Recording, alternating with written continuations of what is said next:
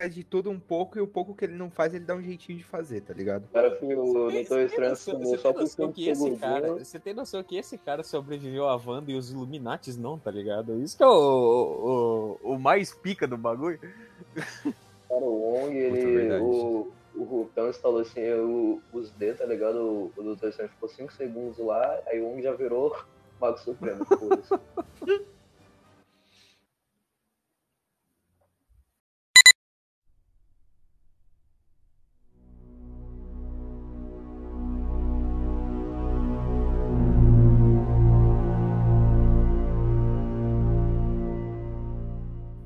é isso, pessoal. Estamos aqui mais uma vez com seus episódios, trazendo semanalmente e entregando religiosamente toda sexta-feira às 10 da manhã, entregando para vocês episódios de diversos temas, diversos assuntos, sempre com aquele papo aleatório que vocês tanto gostam. E hoje vou deixar o negócio um pouquinho mais no suspense e vou deixar as apresentações primeiro aí. Saudações, povos livres. Aqui quem vos fala é o Datenoves, que existem coisas mais assustadoras que o próprio Cthulhu. Saudações, pessoas. É, caso você esteja vendo esse aí, boa, quer dizer, boa tarde, boa noite, bom dia, né? Depende da hora que você está vendo esse programa. Eu sou o Cleitinho aqui, mais uma vez com a presença ilustre dos meus amiguchos aqui. E temos convidados novos, né? Você pode ter, é, um convidado, você pode até conhecer por outro podcast, você ter ouvido. Mas temos um convidado ilustre novo aqui que ele vai falar um pouquinho aí daqui a pouco. E é isso, pessoal. Como o próprio Cleitinho já deixou no spoiler, temos convidados especiais aí novamente, até umas vozes conhecidas aí por um famoso episódio que a gente teve aí. Cara, esse episódio rendeu um papo e, cara, quando o papo rende, a gente convida de novo, cara, porque é assim que funciona. e é isso, eu vou deixar aí, é, primeiro apresentando essa voz familiar para vocês, e na sequência vai apresentar também mais um aí, um convidado bem especial aí também que vai apresentar, gente. Opa, prazer pessoal, tô aqui de volta. é, me convidaram, eles me tiraram da gaiolinha que eu tava preso nesses últimos duas semanas. É, e tô aqui é, pra falar asneira com o pessoal. E é isso. Pois então, minha vez, senhoras e senhores, estamos aqui, né? Tenho que agradecer primeiramente aqui a todos vocês aqui, ao Vilger, especialmente, por convite, né? Estamos aí para poder bater um papo sobre Lovecraft, sobre magia, a relação entre os dois. E como o próprio Álvaro disse, o tema de hoje, novamente, Lovecraft. Cara, é como a gente disse, cara, o papo rende, acaba gerando outros temas, outros debates, para você ver. Esse podcast e esse episódio em si surgiu graças ao comentário que o Álvaro deixou no privado. A gente debateu um pouco e já marcamos, porque realmente é, Lovecraft, como o próprio Walter disse naquele episódio, é tanto conto, é tanta preparação de terreno, tantas pessoas depois pegaram a sua obra, os seus escritos e transformaram em algo tão gigante e absurdo que, cara, se espalhou não só para a área nerd, não só para culturas, como a gente comentou, é, Berserk, Hellboy e diversas outras inspirações de jogos Souls e afins, e livros e até séries. Não, se espalhou também para outras partes, outras mídias, outros tipos de, de situações. Além das suas polêmicas, além da, de toda aquela situação dele que, que traz junto com o, o autor, também essa pegada mais é da magia em si. É, e também do ocultismo, que tudo que, a, que atrela a Lovecraft. É, para quem é mais de, de, plantão, assim, que tá mais antenado nas séries, é, o próprio Datenovski aí tem selinho de carteirinha de fã. É, quem assistiu é, Supernatural sabe que tem um episódio lá do Lovecraft é, eu não vou lembrar qual que é o episódio, não vou lembrar qual é a temporada, mas existe um episódio lá. E naquele episódio, por mais que tenha o seu humor lá, por mais que tenha uma zoeira, realmente, aquele episódio retrata um pouco do que o Lovecraft representa pros ocultistas. O que realmente ele pode trazer não só para o ocultismo, mas para magia e para tudo isso que abrange, porque querendo ou não, o universo é vasto e não é tudo que está na nossa compreensão. E desde já, pessoal, é, uns recadinhos. É, temos a Aurelo, que é a nossa plataforma de podcasts. É, lá você ajuda a gente de forma gratuita, monetizando os nossos episódios, a cada clique que você faz. Então, caso você não tenha condições de ajudar monetariamente o nosso projeto, mas gosta do nosso trabalho, vá até Aurelo, o link vai estar na descrição aqui. Você clica lá, se inscreve e clique nos episódios. Faça seus cliques lá no episódio para poder monetizar a gente e assim colaborar com esse programa. Tirando isso, estamos famosinhos, como o próprio que faz a musiquinha toda hora. Estamos no TikTok. estamos famosos.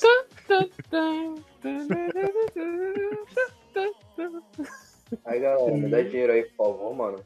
Quero o jogo. É, se vocês querem ver a história famigerada do Cleitinho, cara, vão lá seguir, cara. Vamos lá.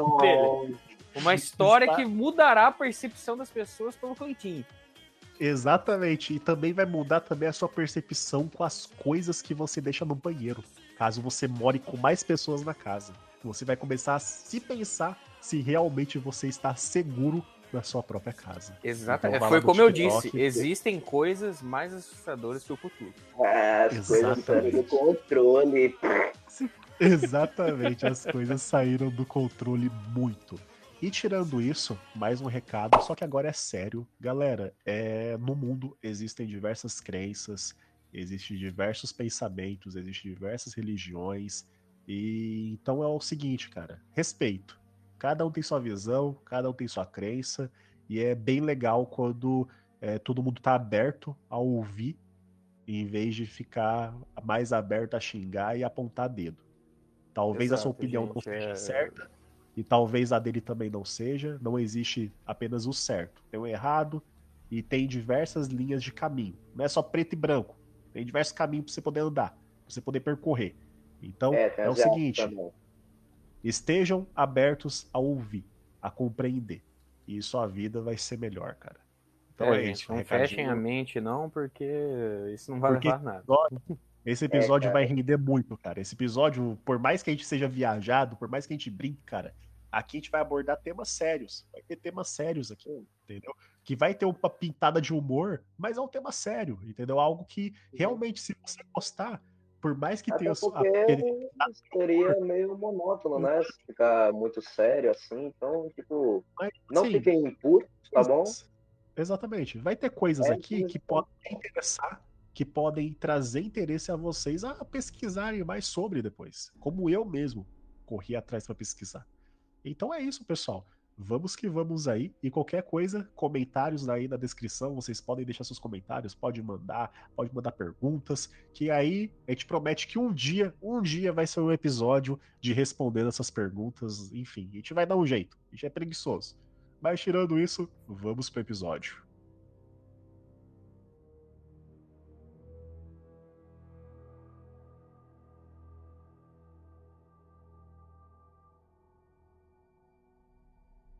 Queria, eu queria agradecer ao, ao, ao, nosso querido Walter a ter aberto nossa mente sobre o ET de Varginha no Unicamp.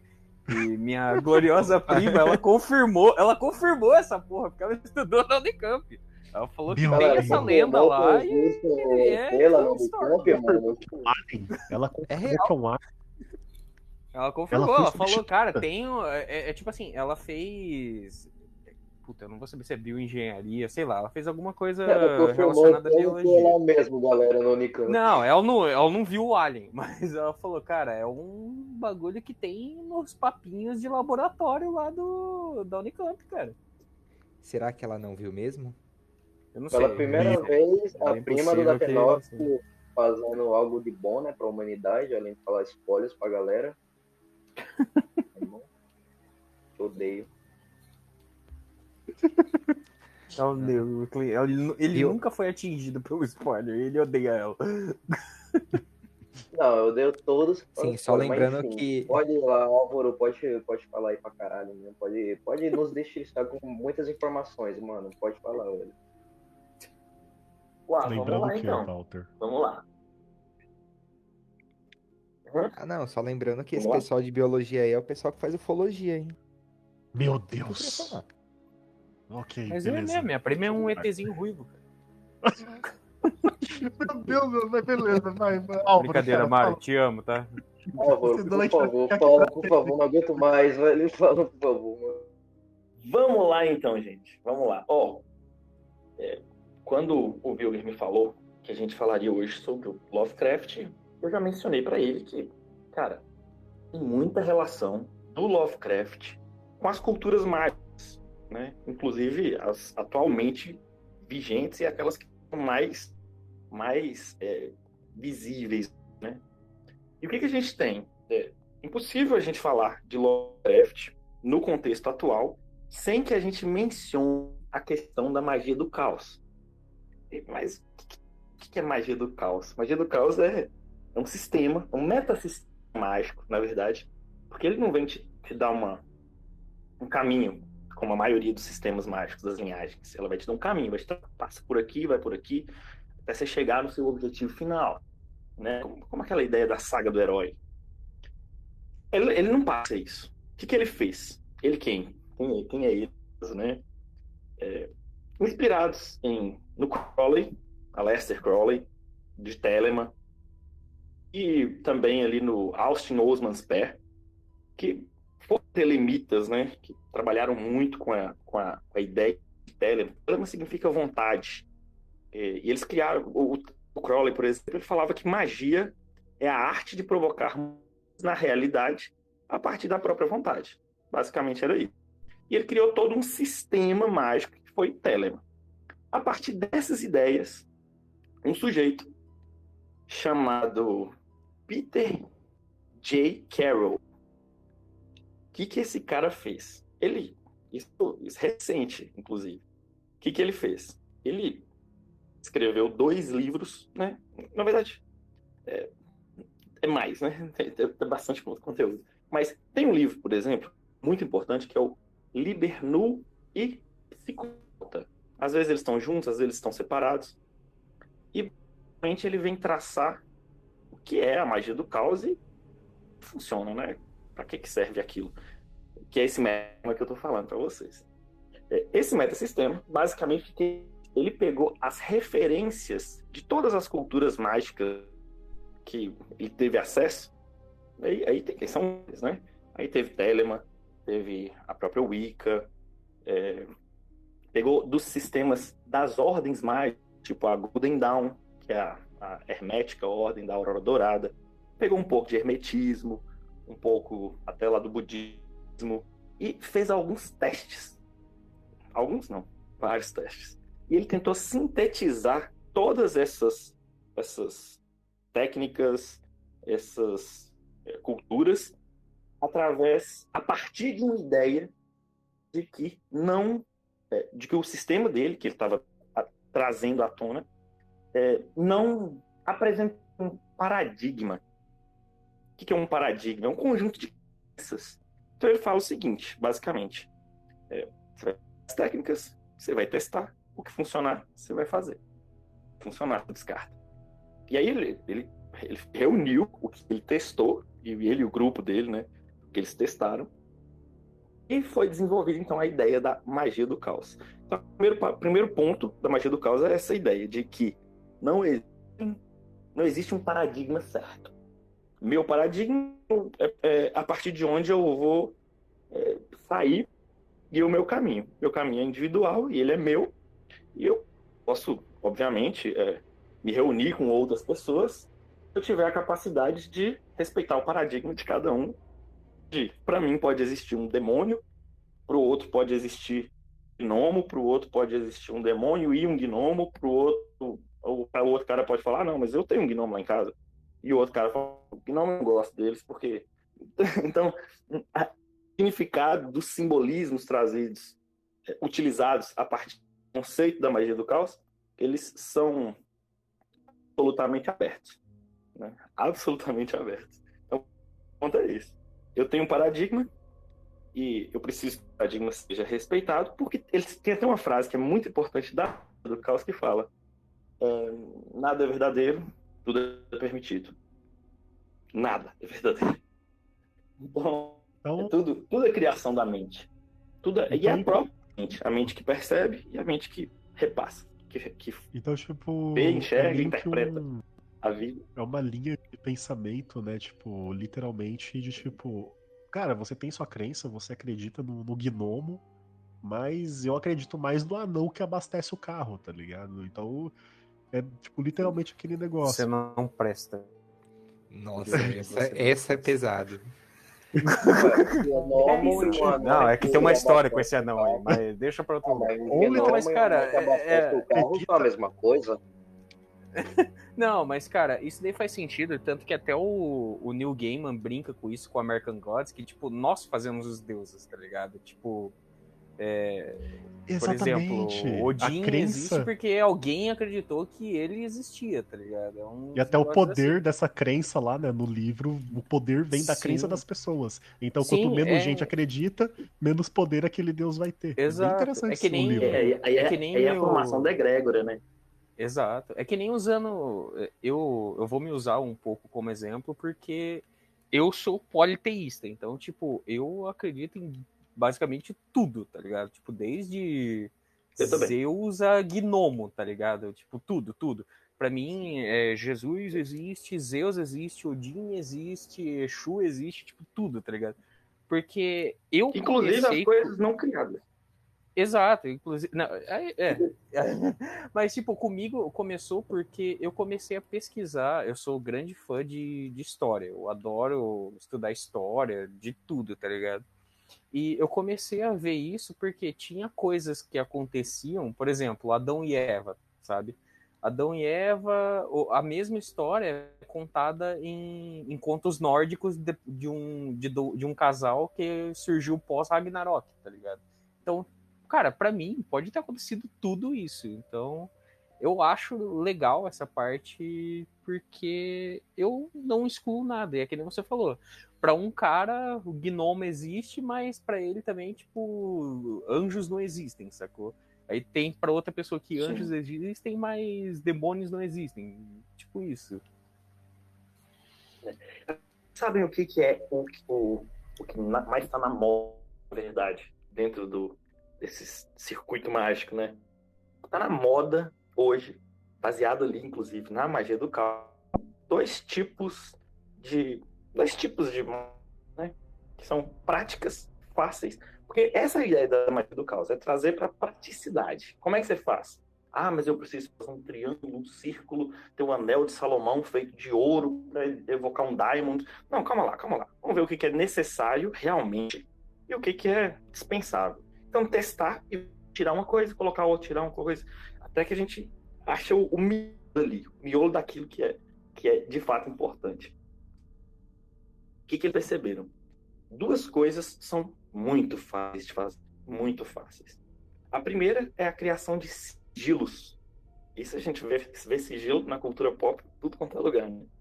É, e o que, que seria um sigilo? É um representa um desejo uma vontade e através de um processo de gnose, que é o que a gente chegou a comentar um pouco antes aqui de estar no ar, que é o é um estado alterado de consciência onde aquele símbolo vai ser lançado diretamente para o inconsciente do indivíduo, do magista.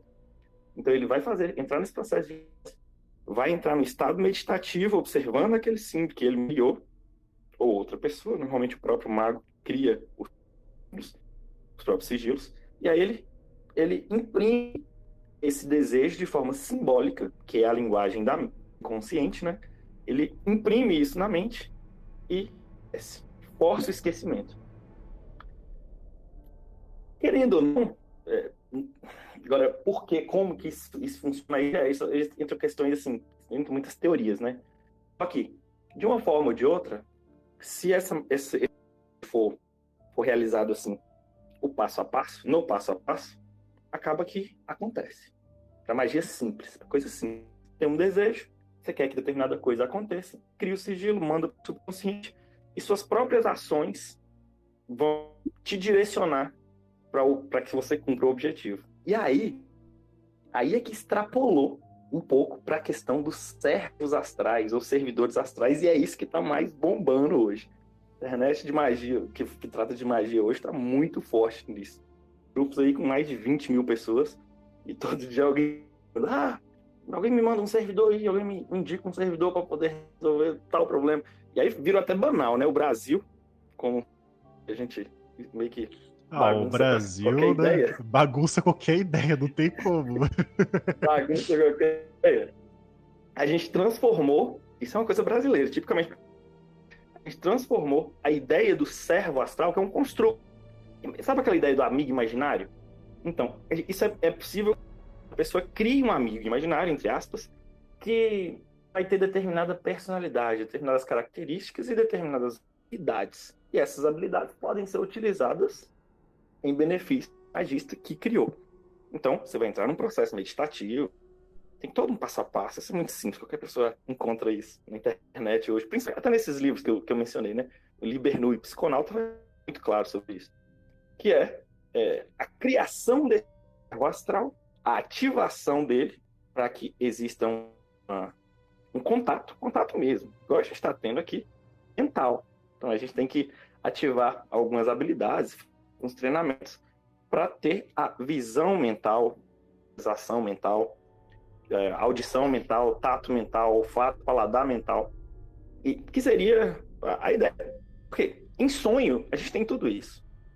Então exige da, que a consciência consegue chegar entre o sono, o sonho e a vigília, que seria ali um alfa, onde é possível ter esse tipo de contato, que seria mais ou menos ali o estado de gnose.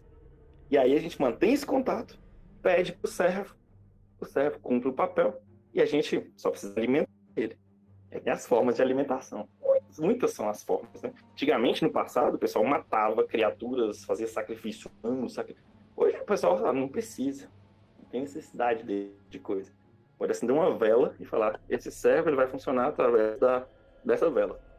Que nada mais é do que uma energia, uma, uma força, uma, uma vontade que é empregada e que quando você se empenha para aquilo, seu cérebro, de alguma forma, sua mente inconsciente, vai começar a trabalhar para que aquilo ocorra. Pô, você gastou energia para cacete com aquilo. Então você tem que. É, é como se o, o seu inconsciente começasse a mover suas atitudes, suas reações na idade para que aquele intento, aquele objetivo que você deu aquela função, né, aquele trabalho que você deu para o servo com quem você conversa, para que ele consiga efetivar o trabalho dele. E eu já testei vários. É, é, é, Álvaro, só para entender, é tipo como, usando um exemplo bem chulo, assim, é como se fosse a mana de um mago num jogo. Tipo, quanto mais energia você colocar num feitiço, entre aspas, mais forte ele vai ficar. É tipo isso? Exatamente, exatamente, exatamente. Agora, tem feitiços que são mais é, mais difíceis, né? Sim. Coisas é, mais complexas. e difíceis, né? E aí, os mais complexos, você tem que empenhar uma energia muito grande. Tem coisas Sim. que são simples. Você quer comer um cachorro quente à noite? Você... Talvez você tá faltando ali 5 reais pra você comprar um cachorro quente. Aí você pode fazer um trabalhozinho, um sigilo, ou pedir um servidorzinho. Ó, oh, me arruma aqui, acende uma velhinha, seus 5 reais aparece de algum. É, acha no chão. Tá o, o que é dito é tipo isso no chão. É, não, é, é, é bom, é, bom é bom falar isso, porque o pessoal é capaz de falar, ah, não, tá fazendo isso vai materializar 5 reais na sua mão, tá ligado? Não é isso. Não, não, é, é outra é. coisa. O processo que é dito na magia é a sincronicidade. É como se os eventos fossem minimamente alterados para que seja possível que você esteja no estado em que atrai aquele objetivo. Quer, quer ver, uma, quer ver um legal disso? Que, que a gente pode tratar. Porque assim, se a gente for interpretar que energia, pensamento e sentimento é a mesma coisa, né? Então quando você está com um, um, sentimento, uma sensação, um sentimento ruim, né? Você começou a ficar com raiva. Dificilmente você vai pensar coisas boas. Exato. Então você vai pensar coisas que tendem à raiva, né? Se alguém te falou alguma coisa, alguém vai fazer um ataque, ataque astral, né? A gente pode chamar assim. Alguém fala, xingou você, te xingou, você é um idiota é, a reação que a gente tem é, primeiro, é emocional, então a nossa emoção vai se alinhar com aquela emoção que aquela pessoa passou com a gente de raiva, de ofensa, e o pensamento vai vir também todos os pensamentos relacionados a essa emoção. E aí eles acrescentam a ideia de energia. Eu tive, tive muita dificuldade em entender a questão da energia, até começar a fazer práticas de movimentação energética. Existem algumas práticas para isso. Aí fala, pô, então eu sinto ela de fato, e aí você consegue emanar e ver ela, sentir mesmo, né? É uma vibração que passa no corpo. E aí, é, meio que a gente é aquilo que a gente, aquele estado que a gente está, né? Naquele momento. Então, hoje eu tô feliz, tô tranquilo, dificilmente vai acontecer uma coisa absurdamente ruim. A gente está meio que, que num, numa, na, na mesma. Só que a gente tem contato com gente o tempo todo. E as energias, os pensamentos de outras pessoas impactam na forma que a gente está. Que aí volta lá a alquimia, aquela ideia lá da alquimia, de transmutação, né? Tudo é, que eles era têm. Bem, era, ao falar era isso. Sim. Era isso que eu queria é, chegar. É, tipo, eles terceiros. Terceiros conseguem influenciar isso? Tipo, ah, hoje você tá bem. Tipo, você acordou ótimo assim e tal. Aí você encontrou uma pessoa que tá carregadaça. E você acaba carregadaço mesmo sem perceber, sacou? Com certeza. Ó, aí tem, tem algumas questões ah, que a gente cara, tem que analisar, eu... né? Eu assino embaixo, viu? Por mais que eu não é. pesquise e tal, não corra atrás, eu vou mandar real, cara. Eu, eu fiz é, então, um corte aí, sabe, recentemente. É... Cara, eu, eu, fiz, cara... eu, fiz, um corte de umas amizades aí recentemente, cara. Vilger, vou falar, cara. Vou por mais que a vida também, não, não esteja. Tipo... Não esteja. Por mais que a vida não esteja. É, como que eu posso dizer? Mil maravilhas, cara, o teu corpo sente que. Nossa, mano, e... E, tipo tá assim, eu, é, é, por, por experiência é própria, foda, daí, cara. Tipo, eu também fiz isso daí, deu um corte nos amizades, tipo, a, a vida caminhou em 10 dias o que não caminhou em um ano, tá ligado? Então, Exato, tipo, cara. Foi... Vou dar um exemplo bom pra vocês. Aí, Isso tipo, vou dar um exemplo bom. dá, dá um exemplo aí, Álvaro. Aí eu complemento. Ó, um exemplo muito bom. A maioria das pessoas já passou isso. A gente nunca conversou a respeito disso, né? Então vou ver se vocês também já passaram. Vocês já ficaram próximos de uma pessoa? Qualquer pessoa. Não, tem duas, duas situações que que eu vou mencionar. A primeira é aquela ideia do santo não bater. Já viu isso? Chega Já. perto de uma pessoa, você não sabe por quê, você não gosta dela. Sim. Dá uma coisa ruim. Outra situação é, você tem um contato com a pessoa, conversa e tal, pega na mão e tal, fica um tempinho com a pessoa. Quando você sai, você sente que você foi, tipo, drenado, que você tá mais fraco. Sim. Nossa senhora, deu uma... Caralho, tô arrepiado agora. Esse daí é o... Sabe o que é, é isso? É o vampiro de energia. Sabe o que é isso? É, é isso que eu ia falar. Isso é o vampirismo. Isso é o vampiro. É o vampiro de fato. A ideia do vampiro, esse que foi pro cinema, Sim. é esse. Ele começa é, então, ali. Que é, o, é isso... Por que o vampiro suga o sangue? É, é, ele é suga energia, né? vital. Né? É energia vital. É, é então, é, tipo assim, eu, eu, eu andava com uma pessoa, um, uma determinada pessoa, óbvio que eu não vou falar aqui nem nada. É, pode fica tranquilo que ela não escuta o podcast, mas eu andava com uma pessoa, cara, e tipo assim, é, eu era tão apegado que, tipo, é, sabe quando você tem dependência de alguma coisa, tá ligado? Tipo, toda hora você quer estar com essa pessoa, caramba, quatro, e tipo, toda, toda vez, toda vez que acontecia uma coisa boa comigo, e eu contava para essa pessoa, era questão de, tipo, uma semana acontecia uma merda com essa coisa boa que aconteceu, sacou? E depois que eu uhum. cortei uhum. essa pessoa, velho, tipo, em 10 dias minha vida correu que não correu em um ano, tá ligado? É, eu vou mandar real. Faz isso sem tinha... saber o que tá fazendo. A maioria isso. dos vampiros são vampiros inconscientes. Eles não sabem é. que eles estão sugando a energia da pessoa. Sim, ah, no meu caso, no meu caso, no, no, meu caso, eu fico até me Dá perguntando, viu? Provavelmente sabia. Técnica, sabe? A pessoa. Nossa, eu, eu acho que essa pessoa. eu acho que essa eu pessoa. Aqui, fudeu. Vou até ligar a TV pra deixar uma luz. Também tem bloqueio, né, Não, é, tipo assim, tem técnica é... também de bloqueio, que é o principal que a gente tem que fazer aí. Né? São proteções, eu são alimentos, limpeza. Tá é... eu sempre fui aquela pessoa, tá ligado? Tipo assim, é... tanto por, por vida mesmo, tá ligado? Vivência, que digamos que certas situações me afastaram de, de, crenças, entendeu? Tipo, não por repulsa, mas tipo, eu percebi, conforme eu ia para alguns lugares, que eu ficar sossegado tipo, não indo em, em certos, é, certas igrejas, certas crenças, eu, teve, eu ficar sossegado tava sendo melhor pra minha mente, melhor pro, pro meu estado do que ir nesses lugares só pra poder agradar pessoas. Entendeu? Sim, cara, eu, Então, eu era enfim, bem isso Eu, eu fui ateu por mano. 13 anos, cara.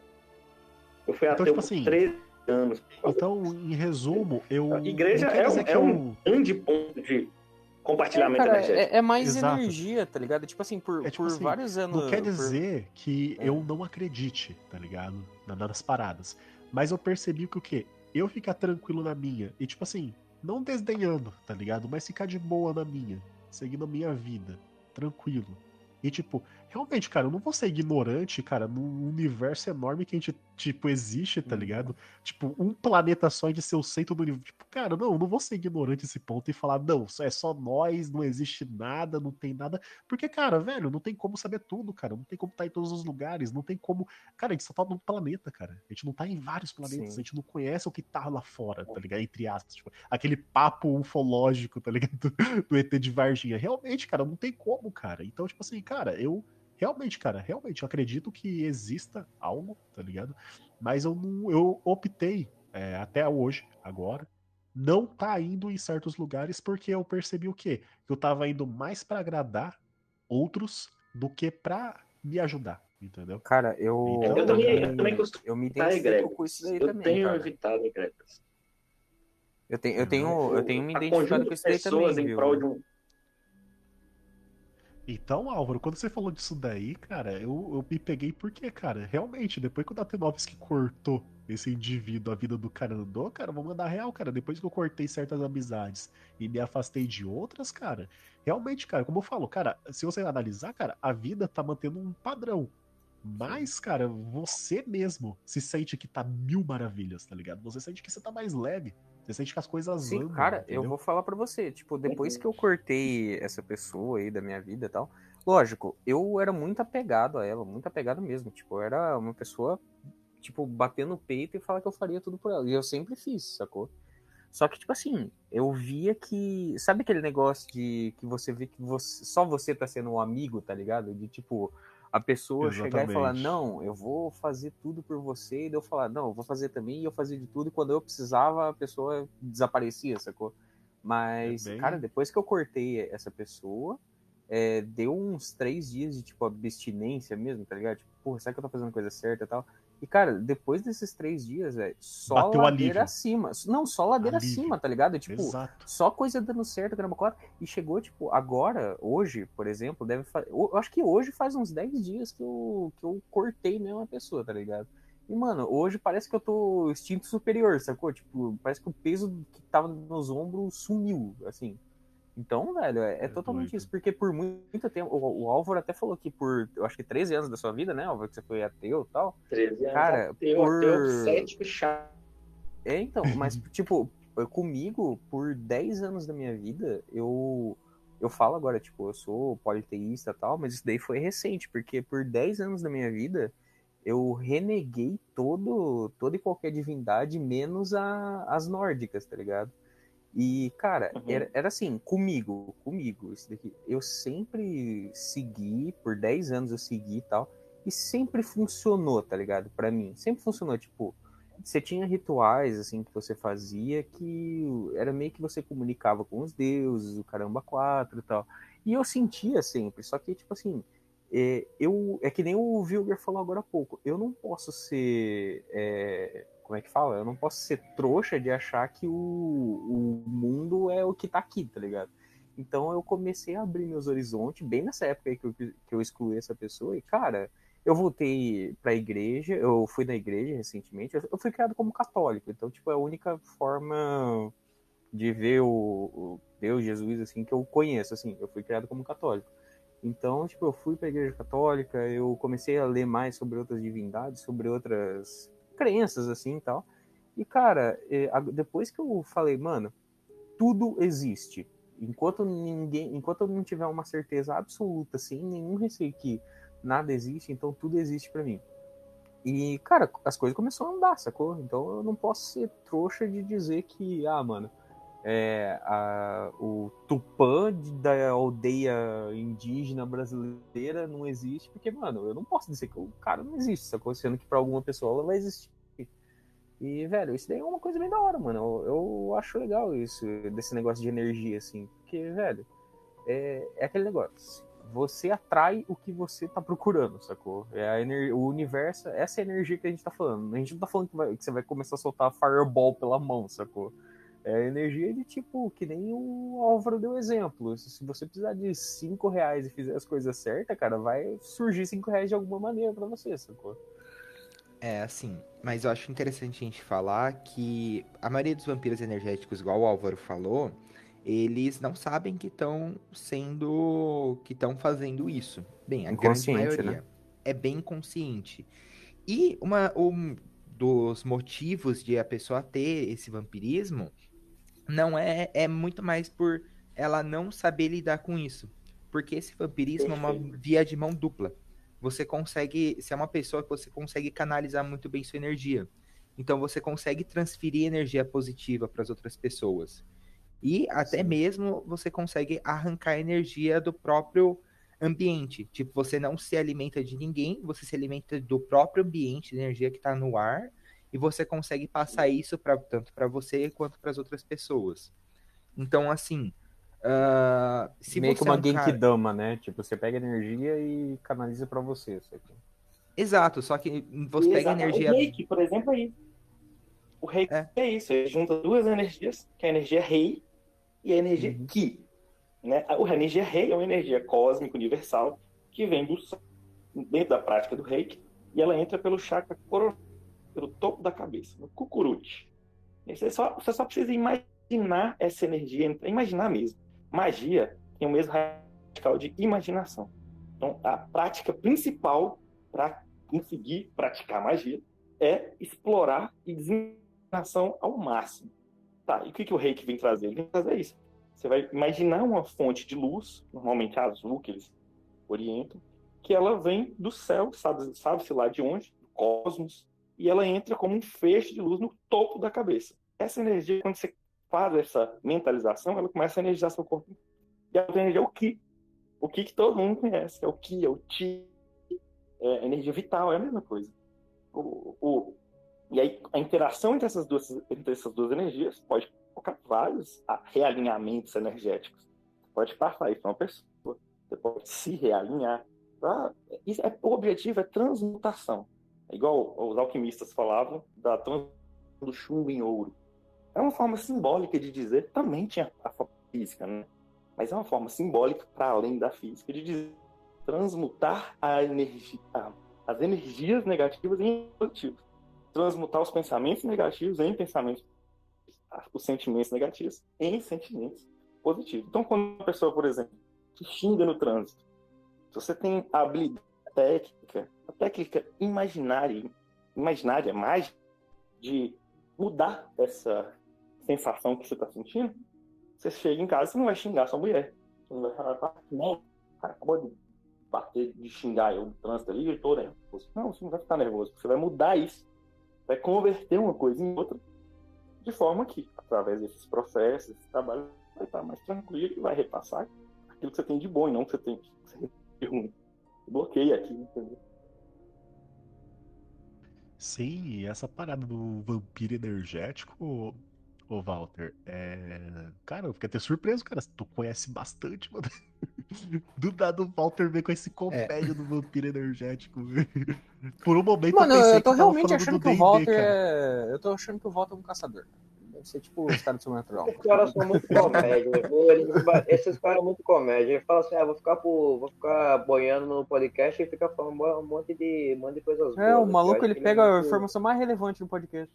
Volta, volta é, uma caixinha de surpresa, cara. Do nada, do nada, do nada, cara. Não, eu acho que eu vou ficar aqui em silêncio, porque eu não tenho nada a falar. Pau, vampiro energético. Você acha que a vida é uma caixinha de surpresa, mano? Esse cara é uma caixinha de ah, surpresa. Mas, cara, esse negócio de vampiro. E alguém comentou aí, é gente, assim, Fireball. Quem falou do Kamehameha, né? A, uhum. a, bola de luz que sai da mão. Isso dá para ser. É, dá para ser também. Não aqui Não, no ó, físico. ó, Álvaro, é, gente, ó, Álvaro, é, é bom. cuidado, é bom não crie expectativas com o Datenoves, É. que senão o Datenoves que vai ficar muito Do- animado, Do calma. plano astral. é. Não, eu, eu tenho Ou- ciência que eu não vou chegar é e mandar um Hadouken numa pessoa que eu não gosto, cara. Pode ficar tranquilo. Físico Quem jamais. disse né? que eu não posso, No hein? físico. Hum. Mas no astral, aí sim é possível. O que, que é o Puta, astral? é a pistola aquele espiritual do ambiente- Didi Braguinha, cara. É tipo isso. É, mano. Você já viu essa história, É um Álvaro? ambiente Da pistola espiritual? Hã? Você já viu essa já vi, história? assim, da- Eu já vi algum pessoal fazendo. É uns pastores que fazem. Não se- Não, Não, não. Não, do. É, é do- cara, do cara, ele- é, eu vou mandar pra você, em resumo, ele tinha uns pesadelos, umas paradas meio estranhas, tá ligado? Correndo Ele no via sonho e tal. caramba, quase. É, ele via umas paradas, e aí ele criou com o subconsciente dele, tá ligado? Ele acreditou, enfim. Depois eu te mando mais detalhado. E ele literalmente criou um Uhum. Lay Gun, tá ligado? Tipo, uma pistolinha espiritual onde, tipo, quando aparecia essas coisas, ele utilizava, tá ligado? E aí ele sempre deixava ela debaixo que do. faz isso, que tira demônio do É, o povo. cara do. Tava tratando. Eu não quero ir nesse, por esse Cara, caminho. uma pistola espiritual, velho, um Kamehameha Aí fica o espiritual. negócio é o seguinte: a gente tem que saber diferenciar, né? O plano Isso. físico, que é o plano das coisas, onde é manifestado, onde as coisas acontecem de fato, e as relações realmente existem. É o plano final. Do plano imagético, imaginário, do plano mental, é, astral. Esse plano astral, ele sim, ele é ilimitado. A gente voa. E voa, assim, uma experiência real, como se fosse um sonho lúcido, só que com absoluto controle, né? E aí lá, sim, é, você consegue voar, correr na velocidade da luz, andar nas paredes igual o Homem-Aranha, soltar a Kamehameha nos monstros que aparecem, transmutar o próprio corpo. Você vê um É, monstro. é, tipo, nesse Qual é negócio você entra no God de Mod, né? Tipo um. Você É. pode fazer o que você quiser mesmo, assim. Barra Game Só Mod fonte. 1 no Minecraft. Absolutamente. E uma experiência que a experiência, sim, ela é real. Agora, a Caramba. factual, né? não é que aconteceu, mas sente como se é tipo metaverso. Um metaverso É. mental. Aham. Você não precisa do óculos, né? Você vai entrar na meditação e você vai entrar no plano, no universo, onde coisas acontecem. Cara, eu vou. E eu você vou tem controle você. sobre absolutamente tudo. Você é o deus daquilo. Eu, eu vou falar pra você, tipo, ele tinha ensinamentos de. é, era, era meditação mesmo. Né? Quando eu fazia. Quando eu fazia bastante esse negócio na parte Azatru, que é a religião da parte viking, assim. Cara, que era um negócio de tipo, você fazer uma meditação tão intensa, mas tão intensa que, tipo, parecia que você via os deuses mesmo, tá ligado? Tipo, você conseguia interagir com Mas eles você mesmo. via. Existem, inclusive, testes neurocientíficos são feitos em cima disso, dessas experiências, onde as, as mesmas áreas do cérebro que são ativadas pelos sentidos são ativadas sem a experiência do sentido. Então, com olhos É, fechados, cara. você ativa aquela mesma do cérebro, da visão, você vai ter uma visão. É, um, é o sonho. Sim, cara, era tipo Só é um assim, sonho. teve um... Ah. É, te- teve uma que eu fiz, cara, que tipo, é, é, eu canal, eu canal, eu acho que canalizar que é a palavra certa. Se, se não for, me corrijam, por favor. Mas tipo, eu Não, mentalizei, mentalizei, perdão. Eu mentalizei Uhum. tanto assim que, cara, eu consegui ver a deusa Freya. Quem não sabe quem é a deusa Freya, vejam o excelente The Northman ou procurem God of War. Mas, cara, eu vi a deusa Freya, tipo, é- ela é descrita como a deusa do amor, a deusa da beleza, da sensualidade e tal. E, cara, pra mim, é como se eu tivesse visto a mulher mais bonita do, do mundo, tá ligado? Tipo, a mulher que você vê e você. É o, é o tipo de mulher que você vê e se apaixona mesmo, sacou? E, mano, foi uma coisa tão real que, tipo, eu sentia ela colocando a mão no meu ombro, tá ligado? Era um bagulho muito sinistro mesmo. Sim. Perfeito. É, não é factual, né? Não é do Sim. plano físico, não é daqui. Não, não é. Tipo, não apareceu posso uma falar, ah, mulher em linda, tá ligado? É, Mas, não é. tipo, cara, Não é era um assim, bagulho cara. de eu sentir, ah, colocar a mão em mim e, cara, é, sabe, sabe quando você sente até o peso, assim, da pessoa, tipo, segurando você, assim, tá ligado? É um bagulho Calor, mano. O peso. Calor, o o peso, tipo, cheiro. a respiração, o cheiro, exatamente, o cheiro. Cara, era um cheiro, tipo assim, eu tive, eu tive Covid, né? Eu tive Covid, eu perdi por um ano inteiro, eu não sentia cheiro nem gosto. Nossa. Eu perdi totalmente o Nossa. olfato e o paladar. E, cara, quando eu fiz isso, eu senti o cheiro mesmo, tá ligado? Tipo, senti o cheiro de. de, de sabe aquelas flores bem cheirosas, assim, que tem natureza mesmo? Cheiro de natureza, tá ligado? Uhum. E, cara, era um bagulho conecta, muito Isso conecta literalmente com o que o Álvaro disse no começo, né?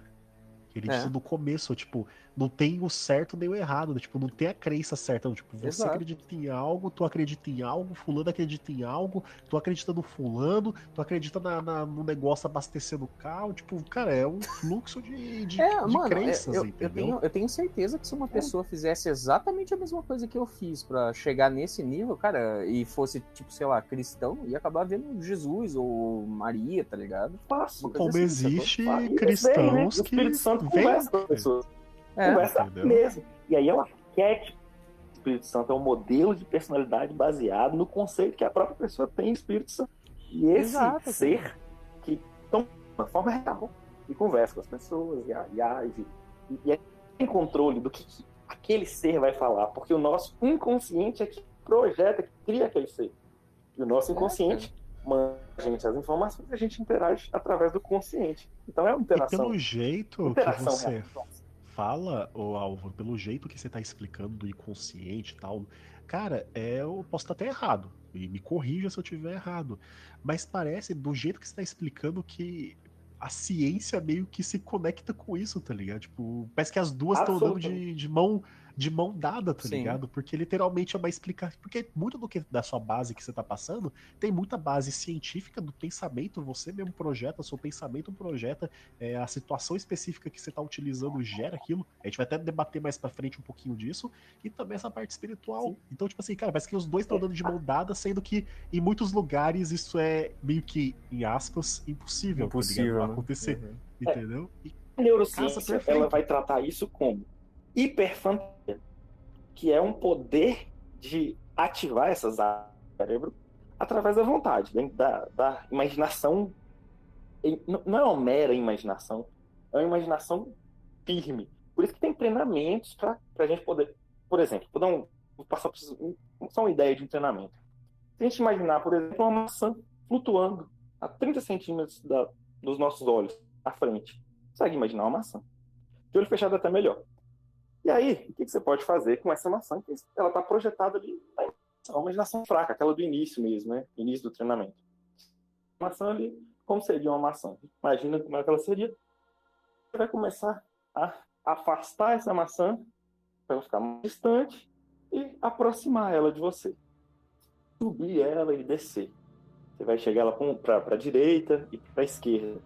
E aí, você vai começar a girar ela e investigar a maçã dentro da imaginação, deixar que a imaginação jet que ela crie como vai ser essa maçã, ela é vermelha, ela é verde, ela está mais amarelada, ela tem raspa, uma, rachaduras, como é que ela é? Tem um, um cabinho. Se a gente foca isso, a gente faz o treinamento, um dos treinamentos inicial de dar da visualização mental do, dos objetos. Pode fazer como se fosse maçã, não precisa qualquer coisa. E audição é a mesma coisa. Você vai lembrar, por exemplo, da voz de uma pessoa te falando alguma coisa, ou de uma música, e você não vai cantar sua voz, com sua voz mental, né? Tem uma voz mental que conversa com a gente, isso que a gente relata as histórias. É, dá pra fazer isso, então, quando você se lembra da, da voz de uma pessoa, ou de uma música, na voz de um cantor, e aí você vai prestar atenção naquela voz, é a mesma coisa. E você vai ativar imaginação de um processo mágico, aquela aquela sensação. E ela vai se tornando cada vez mais real conforme você vai treinando aquilo. E isso é o que a neurociência vai chamar de hiperfantasia. Tem gente que não tem essa capacidade. A neurociência reconhece isso, que vai chamar de pessoas que têm a fantasia. Que não, é, porque para essas pessoas, por exemplo, as lembranças não são imagéticas, elas são relatadas. Então tem gente que relata aquilo que passou para si mesmo para poder lembrar de alguma coisa. Não vai lembrar da pessoa falando, gesticulando, de, da forma que ela estava, das expressões. Ela vai lembrar do relato das histórias da vida dela própria. É, é muito interessante, é muito interessante. Sim, Caramba. eu vejo até, eu vejo até, se você concorda comigo, Álvaro, vamos ver.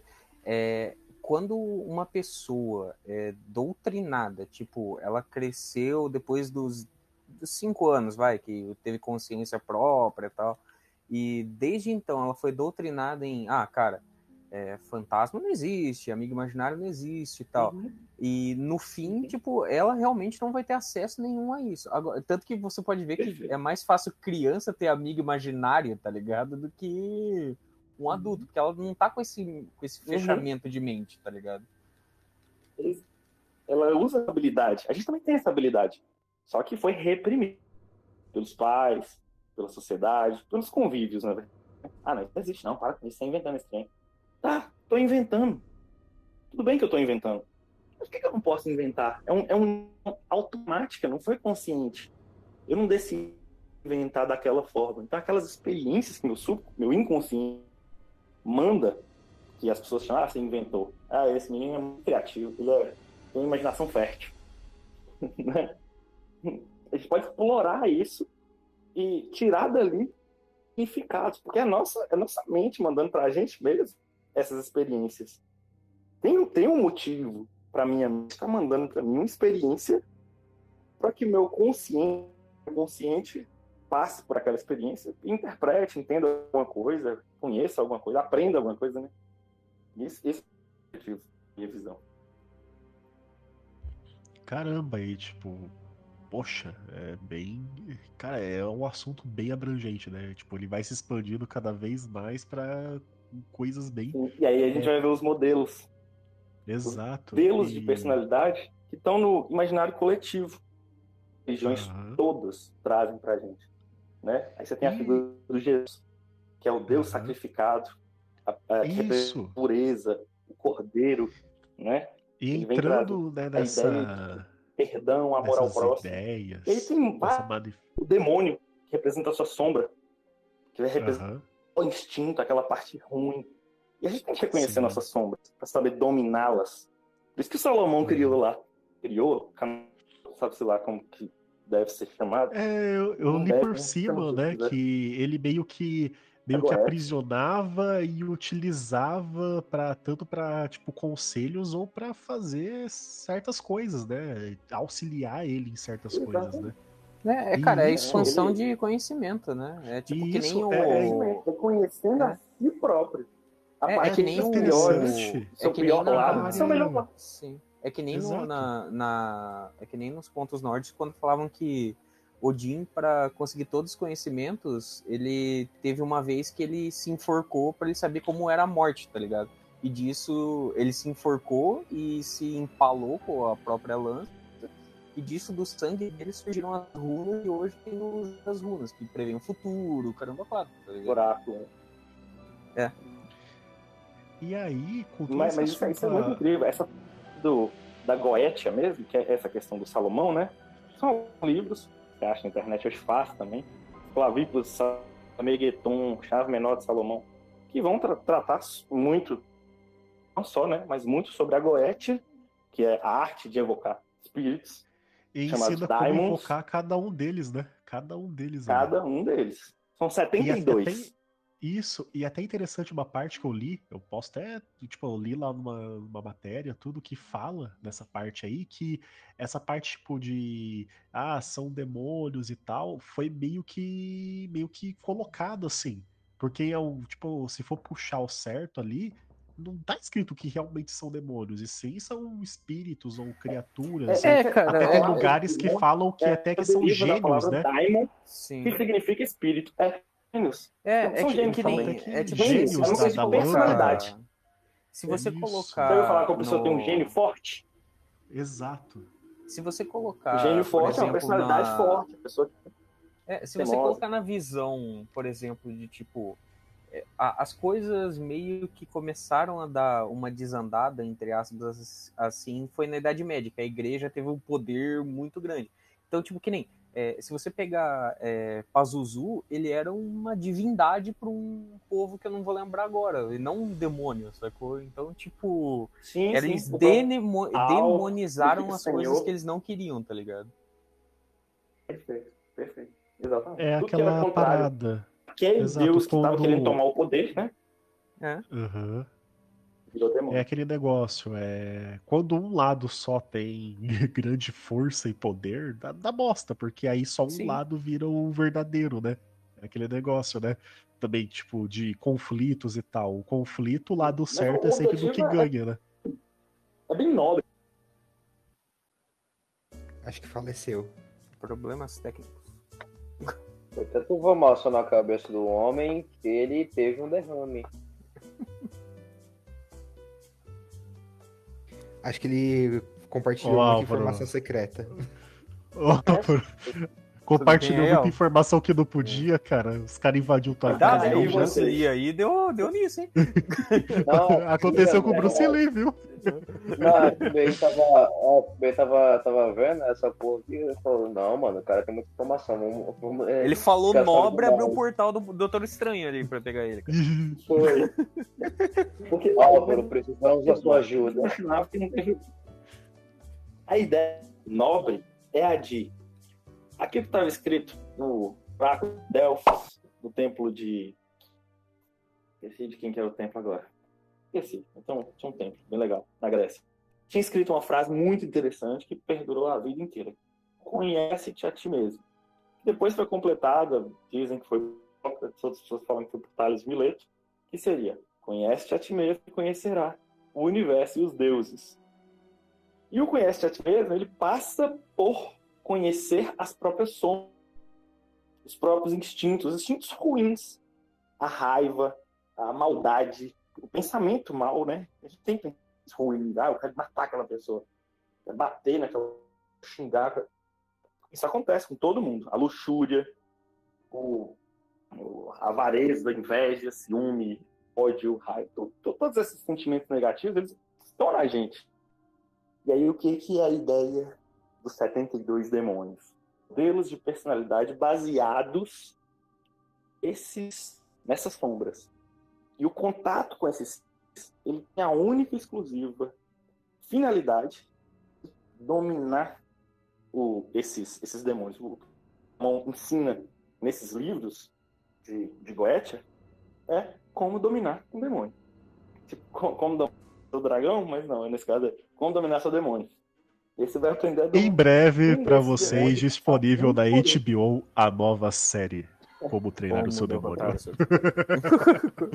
o É, é bom, é bom o pessoal saber Ó, Álvaro, mas já faz a patente, Álvaro. Ó, Álvaro, É, já faz a já patente. faz a patente aí, Álvaro, porque se alguém fizer, a gente já processa, cara, porque saiu É, é daqui. bom, né? é, é bom até, é bom até ter esse vídeo realmente negócio. sobre a- os É bom. caoístas, caotistas, de como ativar esses diamonds. Cara, é, é bom até ter essas informações, porque daí nego não, não sai falando, não, é como dominar seu demônio. O cara vai colocar, vai pegar um demônio do inferno e colocar uma corrente e fazer ele virar tipo o Etrigan da DC, tá ligado? Não, não é isso. É, é mais a psique Não. mesmo que a gente tá querendo chegar, assim. É tipo a ira, É, é, a raiva, É as mental, só assim. que através de um processo de Sim. ação, onde você vai, de fato, ver. Com os olhos, Sim. não. Com a visualização mental. Você vai sentir. Você vai ficar com É, é, medo é dele. esquema o, Só que o o medo- terceiro olho do Doutor Calma. Estranho, tá ligado? É Calma, tipo pessoal. Exatamente, pessoal. é o terceiro olho. Terceiro Vocês estão me falando que né? a gente, o dominar o demônio não é pra transformar ele num, sei lá, em alguém pra fazer as coisas pra gente, é isso? Dá pra fazer isso também. E aí que Dá as pra pessoas se fazer? Ah, Dá, então aí que as pessoas se ah, perdem. Então uma pergunta, como que eu faço Porque ele, pra o que ele vai te daqui? entregar são desafios. Então, O então, demônio te aqui, entrega, são desafios.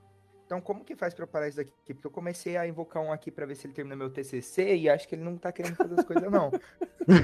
Você tá alimentando? Porque tem um bagulho de alimentar aí, eu acho. Tem que alimentar essa porra? Não faz isso, porra, velho. Servo astral que que vai te dar porra. capacidade Ô, de escrita, que vai te dar. Eu tava de alimentando, pesquisar o assunto. Tá meio Ah, estranho que- aqui, o, anim... ô, o animal aqui de casa tá meio estranho, ele tá conversando comigo. ele tá se contorcendo aqui, tá meio estranho.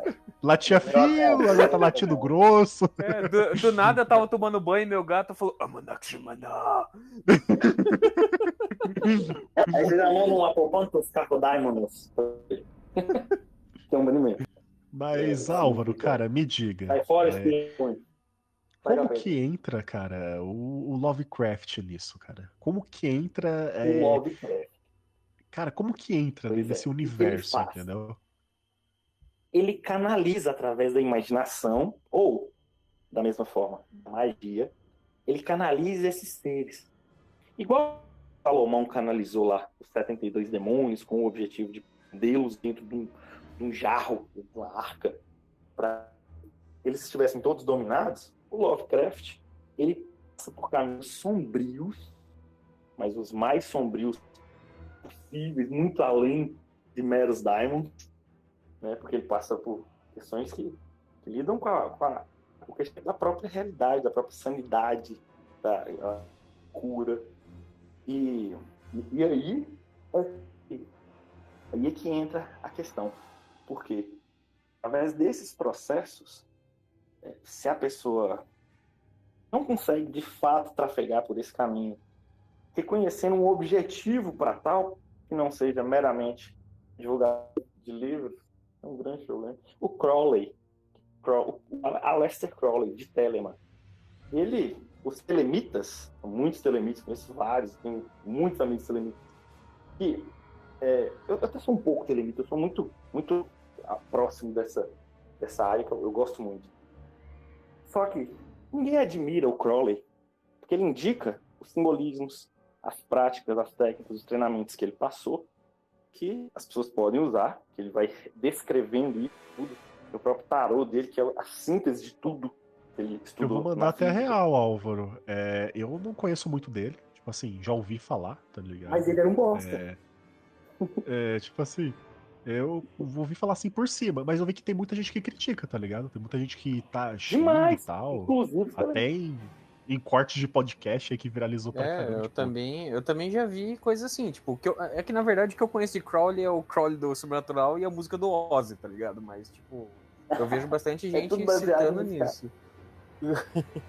ele era um louco, ele era um depravado, um maluco. É, ele era meio. Ele era meio. Rasputin, né? Que nem o Rasputin era, que era, ele era só um maluco que falava fazer feitiço. Não, ele fazia, fazia de fato, fazia muitos. Tanto é que a lenda do monstro do Lago Ness Veio foi do na história dele. História Do não. Crowley ou do Rasputin? É ele que Eu evocou. também perdi. N- Não, Crowley. Crowley. Ah, tá. O Rasputin, na verdade, eu não conheço. Não conheço ainda. Mas o Crowley, ele, ele tinha uma, uma mansão, sei lá, uma casa, sei não sei o tamanho da casa, na verdade. Ele tinha uma casa que era do Lago Ness. E ele foi para essa casa para fazer um ritual, um ritual é, do Sagrado Anjo Guardião, do Sim. Abramelin, o mago. E o objetivo dele com isso era encontrar esse ser, que é o Sagrado Anjo Guardião, SAG, né? que é o é como se fosse assim uma um alter ego é uma é uma criatura que é a própria pessoa numa versão extremamente evoluída tipo um meio espiritual master que é um dos objetivos Caraca. de Telemann. E ele vai para lá para tentar atingir esse estado e para isso você tem que um monte de demônio. Um monte. Só- ele fala ele tem que ficar seis meses isolado é um negócio bem bem complicado sabe? É meio pra, tipo, invocar É, a sua versão definitiva, né? Tipo, o, Tipo o ápice que você vai chegar mesmo. Tipo isso. Que aí essa, esse ser vai acompanhar ele pro resto da vida, auxiliando ele, dando os toques, falando como é que ele pode, o que ele deve fazer e tal. Mas beleza. Caraca. Quando ele tá lá no meio desse processo mágico, de demônio evocado, ele já tinha avisado amigos, família, pra ninguém incomodar ele, ninguém com ele. A, a, a lenda diz que ligaram, um amigo, ligou, não sei, né? Um amigo dele foi procurar ele. Ele falou, moço, eu falei, vamos me procurar. E ele encerrou no meio. E a partir desse dia, ele foi até expulso do- da cidade, não sei, país, sei lá. Mas, por causa disso, a partir desse dia começaram os relatos do lago, que era bem dele ali, que era do monstro do Lago Ness. Então, é tipo, tem muita. Existe ou não existe? Caramba! Aí- Aí eu, caramba. aí eu questiono. Uma coisa que provoca medo em várias pessoas, imaginária, real, isso é, isso é irrelevante. Mas é suficientemente real para provocar medo, para provocar é, curiosidade, espanto, é, desejo de saber. Isso não é real. Isso impacta no plano físico, na realidade nossa. tal. é real de alguma forma, em algum nível, ou não? Tem, um- tem um, Ah, um nível de realidade. Tem um monstro medo, físico eu posso lá pescar ele? Ah, não sei. né? Exato. Não. A partir do momento que começa a criar esse burbúrio de várias pessoas falando, de criar medo em pessoas, por mais que seja real ou não seja, por mais que fique essa dúvida, pra aquela pessoa que tá acreditando, que tá falando daquilo, que tá com medo daquilo, pra aquela pessoa é real. Então, Pois é. tipo, Vai cara, gerar é bem- impacto real na vida das pessoas. gira. Agora, E também Né? social, né? Da mídia, tudo, porque, Inclusive. cara, tu fala até hoje, tá ligado? É citado até hoje. É, cara, Então, tem até se um. fosse tem a- se fosse um deus do American Gods, né, dos deuses americanos lá do livro lá do New Gaiman, se fosse um deus esse, essa criatura, se fosse um lá, mano, ela estaria com energia, tipo, estaria poderosa até hoje, porque todo Sim, mundo fala, todo cara, mundo tem acredita, tem um- filme, tem tudo. Tem até um isso filme é que eu vi. né? Tem até um filme. Eu não lembro se é um filme ou um seriado. Eu acho que era um seriado que eu vi. Era tipo antigão anos 2000, tá ligado? Aqueles seriados que passavam do nada na Band, sacou? Seriado ou filme, não sei. Que tipo, era um negócio que o, o- tinha um vilarejo que tava sendo atacado por um lobisomem, assim e tal. Aí mandaram um monte de caçador atrás desse lobisomem e tal. E no fim, tipo, acabaram matando esse lobisomem. Só que, tipo assim, o lobisomem era, era uma bruxa que ela pegou um lobo e fez um meio que um sigilo nesse lobo aí, um lobo comum mesmo. Fez um sigilo nesse lobo aí e tal, que as pessoas começaram a ver esse bicho tanto como um lobisomem, que a própria bruxa falou que o sigilo se rompeu e o lobo virou um lobisomem mesmo, tá ligado? Tipo, um bagulho assim.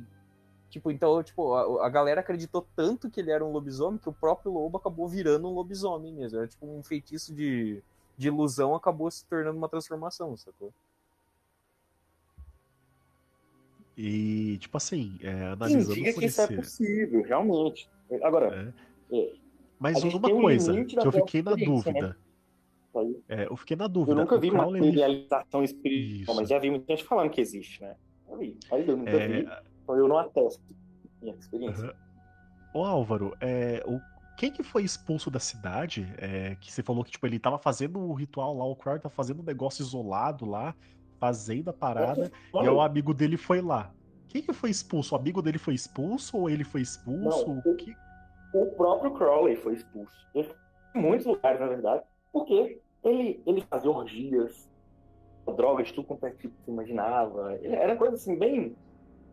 Que, pra Bem leve. moral Bem cristã da família. época, Bem família. não é uma coisa que era, era bem aceito socialmente. Aham. Então ele teve. Sim. Ele foi, ele foi muito influente, inclusive, na política, ele muito, muito Que na guerra. doideira. Só que é, ele era uma pessoa maluca, tava no abismo. Ele entrou no, num processo de, de loucura mesmo. Isso, isso é um dos maiores riscos da magia. É, isso. é a pessoa perder o contato com a realidade. E, E eventualmente, que aí, que aí entra a parte do. Lovecraft, né? Que entra a parte do Lovecraft aí, porque boa parte dos contos, né? Temos o especialista aí. é, boa parte dos contos é lida com esse negócio de não uma criatura física e perseguindo um bicho que a gente conhece, mas sim algo desconhecido. Algo que a gente não conhece, algo que está além da nossa compreensão. outras- Exato. E até em alguns contos vem por sonhos, né? Vem através de sonhos ou Sim. coisas semelhantes. E, e aí, como você disse, que como você está falando, parece que o Lovecraft ele foi bem além disso. Ele foi a lugares, ele, entre aspas, projeção em alguns lugares Isso. que foi bem fundo. Ele cavou bem fundo na, na parada mesmo. É, se ele tivesse entrado ali, né, dentro do plano astral, nas regiões umbralinas mais profundas, no inferno mais profundo que possível encontrar al- alguma coisa, entendeu?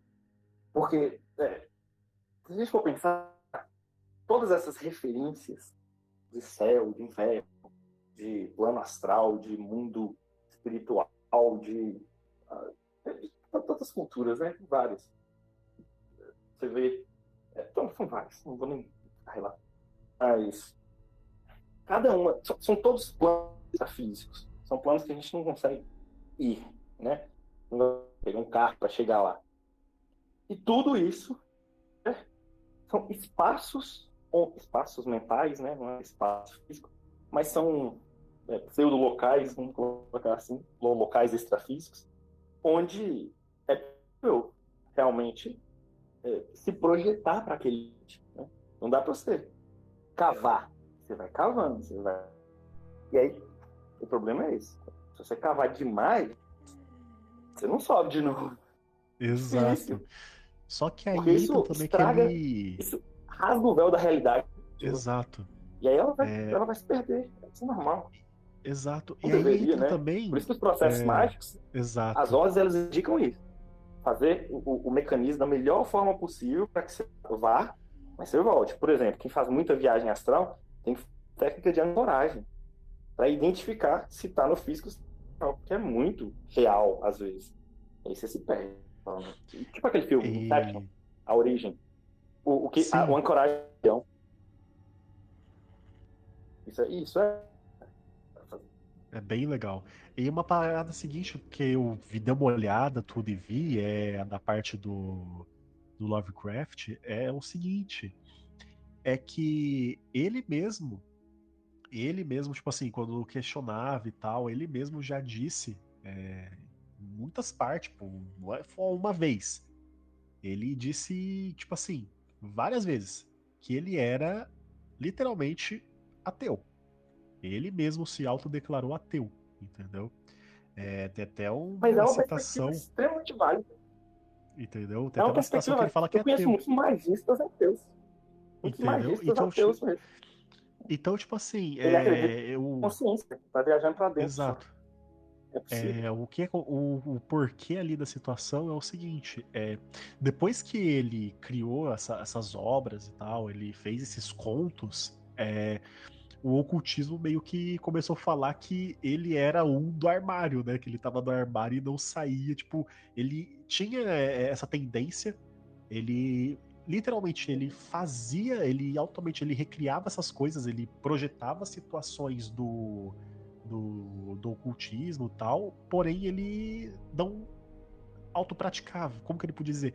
Ele fazia indiretamente entendeu? Essas coisas. É. Que foi onde ele chegou é, nisso. É, ele tem até trechos e tal que falam que é aquele negócio. É, é, daquele momento ele falou que é ateu, mas não tem como saber a vida inteira. Talvez em algum momento da vida dele ele se encontrou, ou até pelo fato dele ter casado com a mulher dele, que era judia e tal.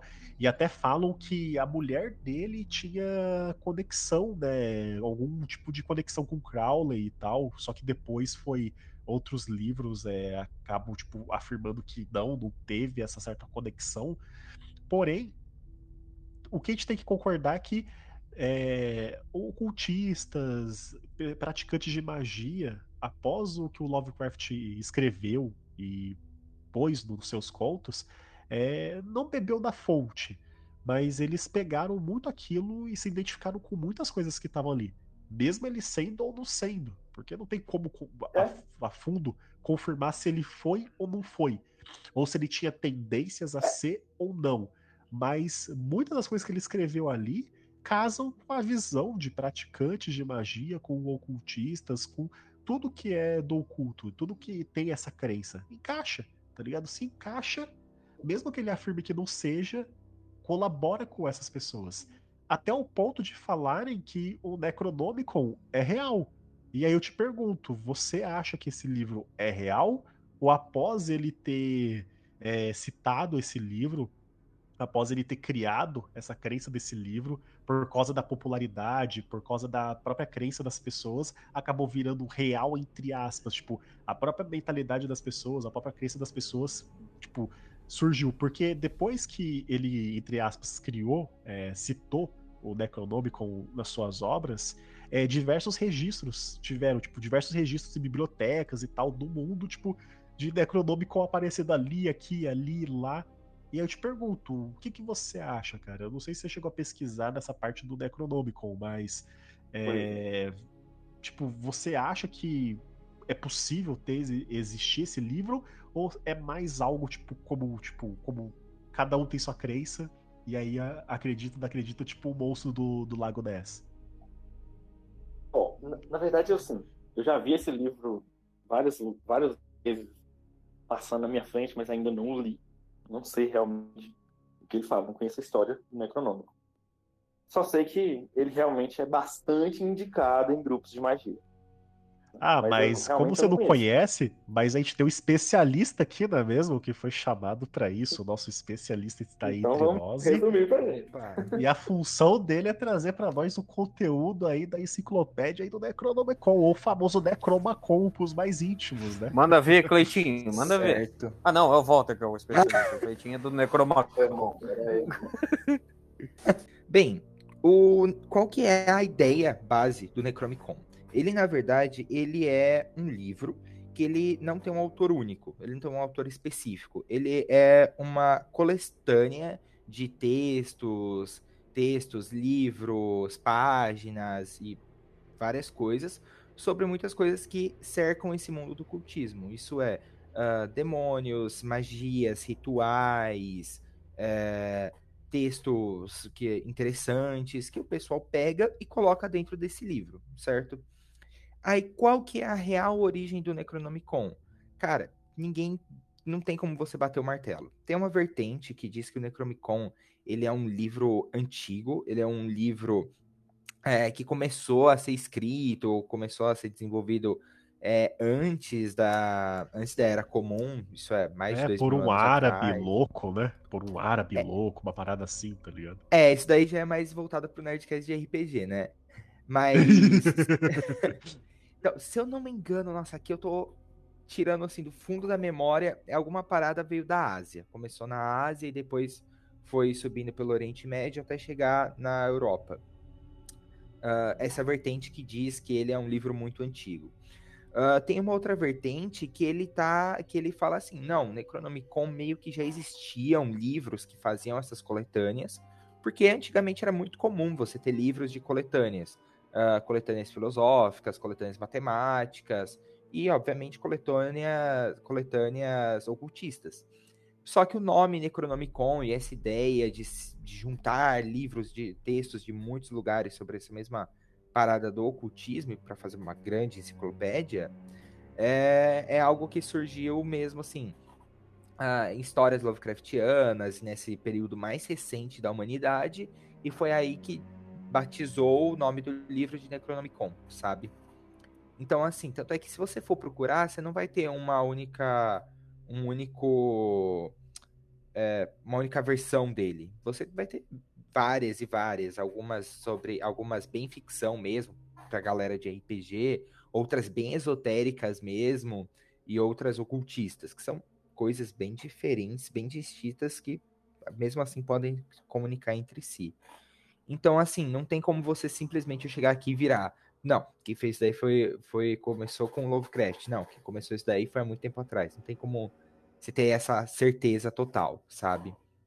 Pelo fato de ser antigo, né? Por ter, tipo, muito aberto, né? Tem muitos vácuos né, na história.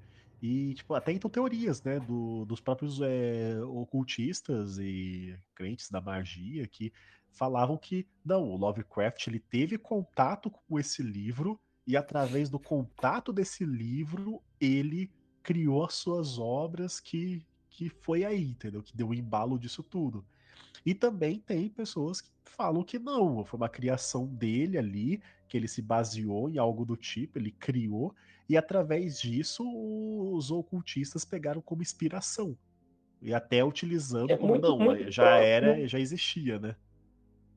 É, tem essa, essa discussão, essa questão aí, é a mesma da discussão que é feita sobre esses livros que lidos ao rei Salomão, ou da Bíblia mesmo, aquele que, ricão e tal, que porque os livros de Goetia, que é o Lemegeton, Chavenot de Salomão, Clavículas de Salomão, na verdade, que também né, a, a datação mais antiga dele também não é tão não é tão distante né? Então a gente tem os, os livros mais antigos, salvo engano, é do século XVII, parece.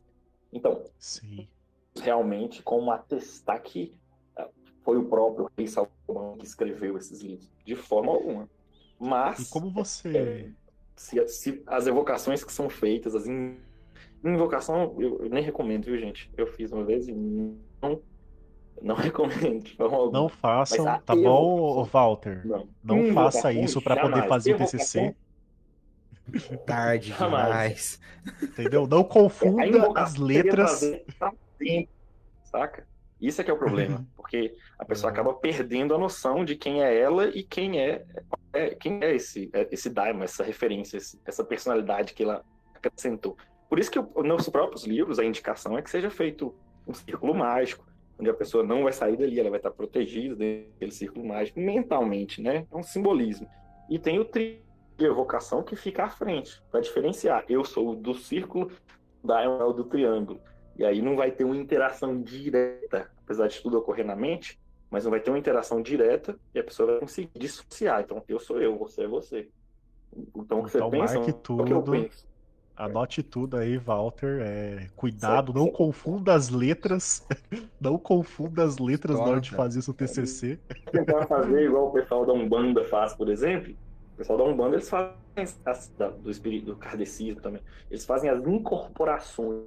Você incorpora um- uma criatura demoníaca, uma criatura dessas, é, a tendência é que você entre no estado de possessão. Foi aí que eu cheguei. Isso foi boom que deu pior, a, pior, pior e a melhor também experiência explicativa, né? Porque a partir daí que eu comecei a falar, quer dizer que existe esses negócios, aí deixei de ser ateu nesse dia. E aí, pessoal, É você tá é. curioso pra poder Invocação. saber essa história do Álvaro e como que foi? Então, não vai estar nesse episódio. Caso você goste desse episódio, deixe seus likes, compartilhem, porque o Álvaro volta da próxima vez contando a sua experiência aí muito louca que aconteceu com ele, que fez é. ele mudar de opinião, cara. Ele deixou de ser ateu por causa dessa situação que ocorreu com ele. Então, fiquem aí, cara. Eu vou fazer o merchan do merchan, o Inception do Inception aqui, porque a gente é assim mesmo, cara. Não vamos entregar o, o ouro de uma vez só, não, pô. E como você disse da parte do, do ateísmo, ô Álvaro, até quando você comentou, não, tem ateus que praticam a magia e tal, e realmente tem aqui uma, uma citação do Lovecraft quando ele fala, é, em teoria, eu sou agnóstico, mas enquanto aguardo o surgimento de evidências radicais que devem ser classificadas de forma prática e provisoriamente, eu me mantenho ateu. Então ele mesmo aqui já cita, cara, que literalmente eu sou ateu, mas eu sei que o universo é vasto. Literalmente ele falou, eu sou ateu, é vasto, estou esperando mais é, dados, mais informações Entendo. sobre isso, entendeu?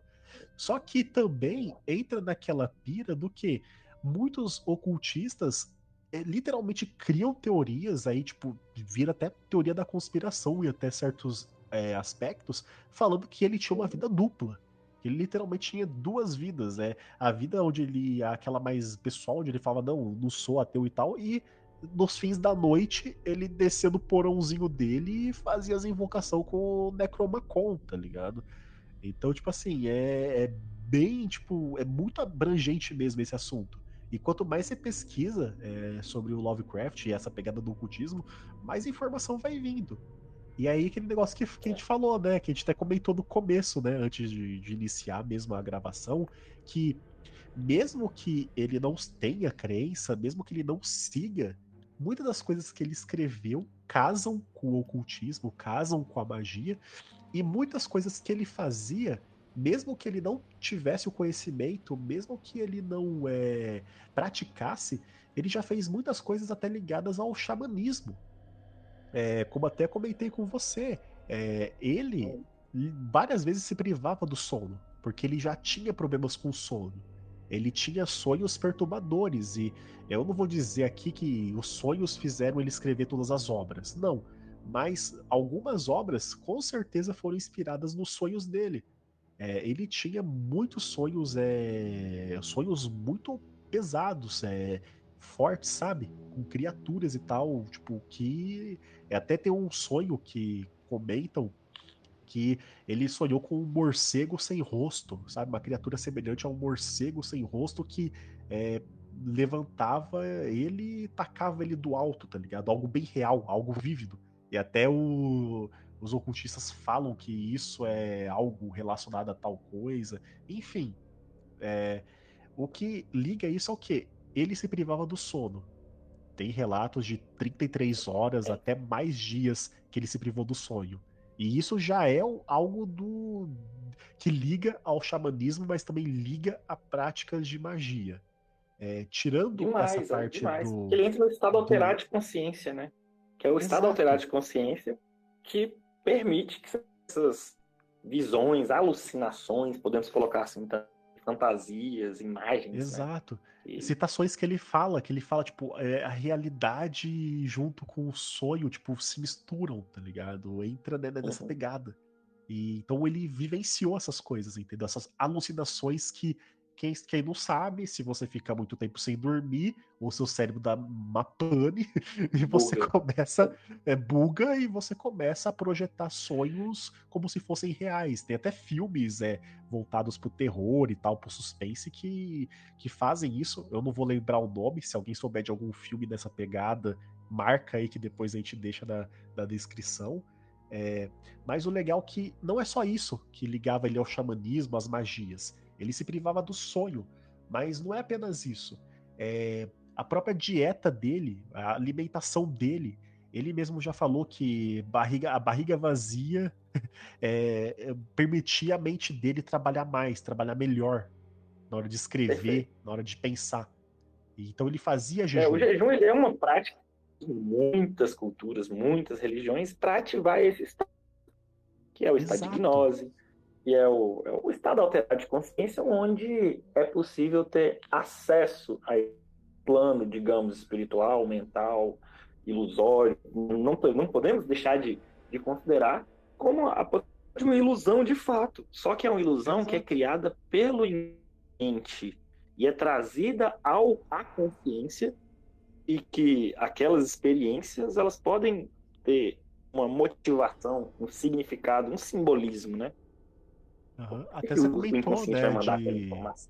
do Jesus, Jesus no deserto, né? Você até comentou, né, do, do, jejum e sim, tal, sim. que é. cara é bem. O jejum que então é... se conecta, tudo exatamente, se conecta. Que foi é. encontrou com o demônio para ser tentado pelo demônio exatamente em jejum, aquele jejum que permitiu o estado de consciência para que ele acessasse esse plano superior, esse plano mental, plano Exato. extrafísico, né? para que ele e tivesse a... experiências enfrentasse as próprias sombras e mostrasse que é possível fazer isso, né? Por isso que ele é o caminho. Uhum. E aí, além disso, tirando essas duas, ele ainda fazia o celibato. Ele não era de Sim. bebidas alcoólicas, não era de, de, de fumar, e principalmente ele literalmente não gostava, não fazia é, não vou afirmar aqui porque eu não vivi com o cara, não dormi com o cara para saber se fazia ou não fazia sempre, mas ele se privava é, de fazer atos sexuais. Então ele fazia a prática do celibato, que é mais uma prática tanto da magia, do xamanismo, do ocultismo, para poder levar a essas coisas. Sim. E também o fato do isolamento. Você mesmo disse que o Crowley, quando foi fazer lá o ritual, se isolou e não queria ninguém perto. Ele, o Lovecraft, ele também se isolou em alguns momentos da vida dele, entendeu? Para é, para é, literalmente por problemas pessoais e acabou e isso tudo isso encaixa. Então, mesmo que ele seja ateu, afirme que seja ateu e a gente respeita, é, o, se ele disse que é ok, por mais que ele seja ateu, é, práticas indiretamente levaram ele e conectaram ele ao ocultismo, conectaram ele à magia, conectaram ele ao ponto dele alucinar em sonhos e projetar. Então, é, é, conecta. É, é ele trafegava pelo inconsciente dele Exato. em busca dessas informações, dessas experiências.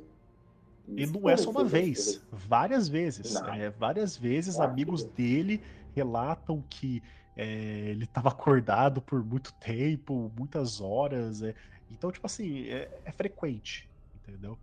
Então, é, eu acho que é algo bem interessante. Eu tô passando bem por cima aqui, mas eu vou deixar a matéria aqui na descrição para vocês lerem. É um site bem incrível, eu recomendo que todo mundo leia. Tipo, tem muita informação, agrega muito e para quem curte, cara, vai expandir muito sua cabeça. Tipo, mano, vou correr atrás de mais informação. Não tem como falar tudo que tá nessa matéria. Mas é algo, cara, que realmente é, expande pra caramba.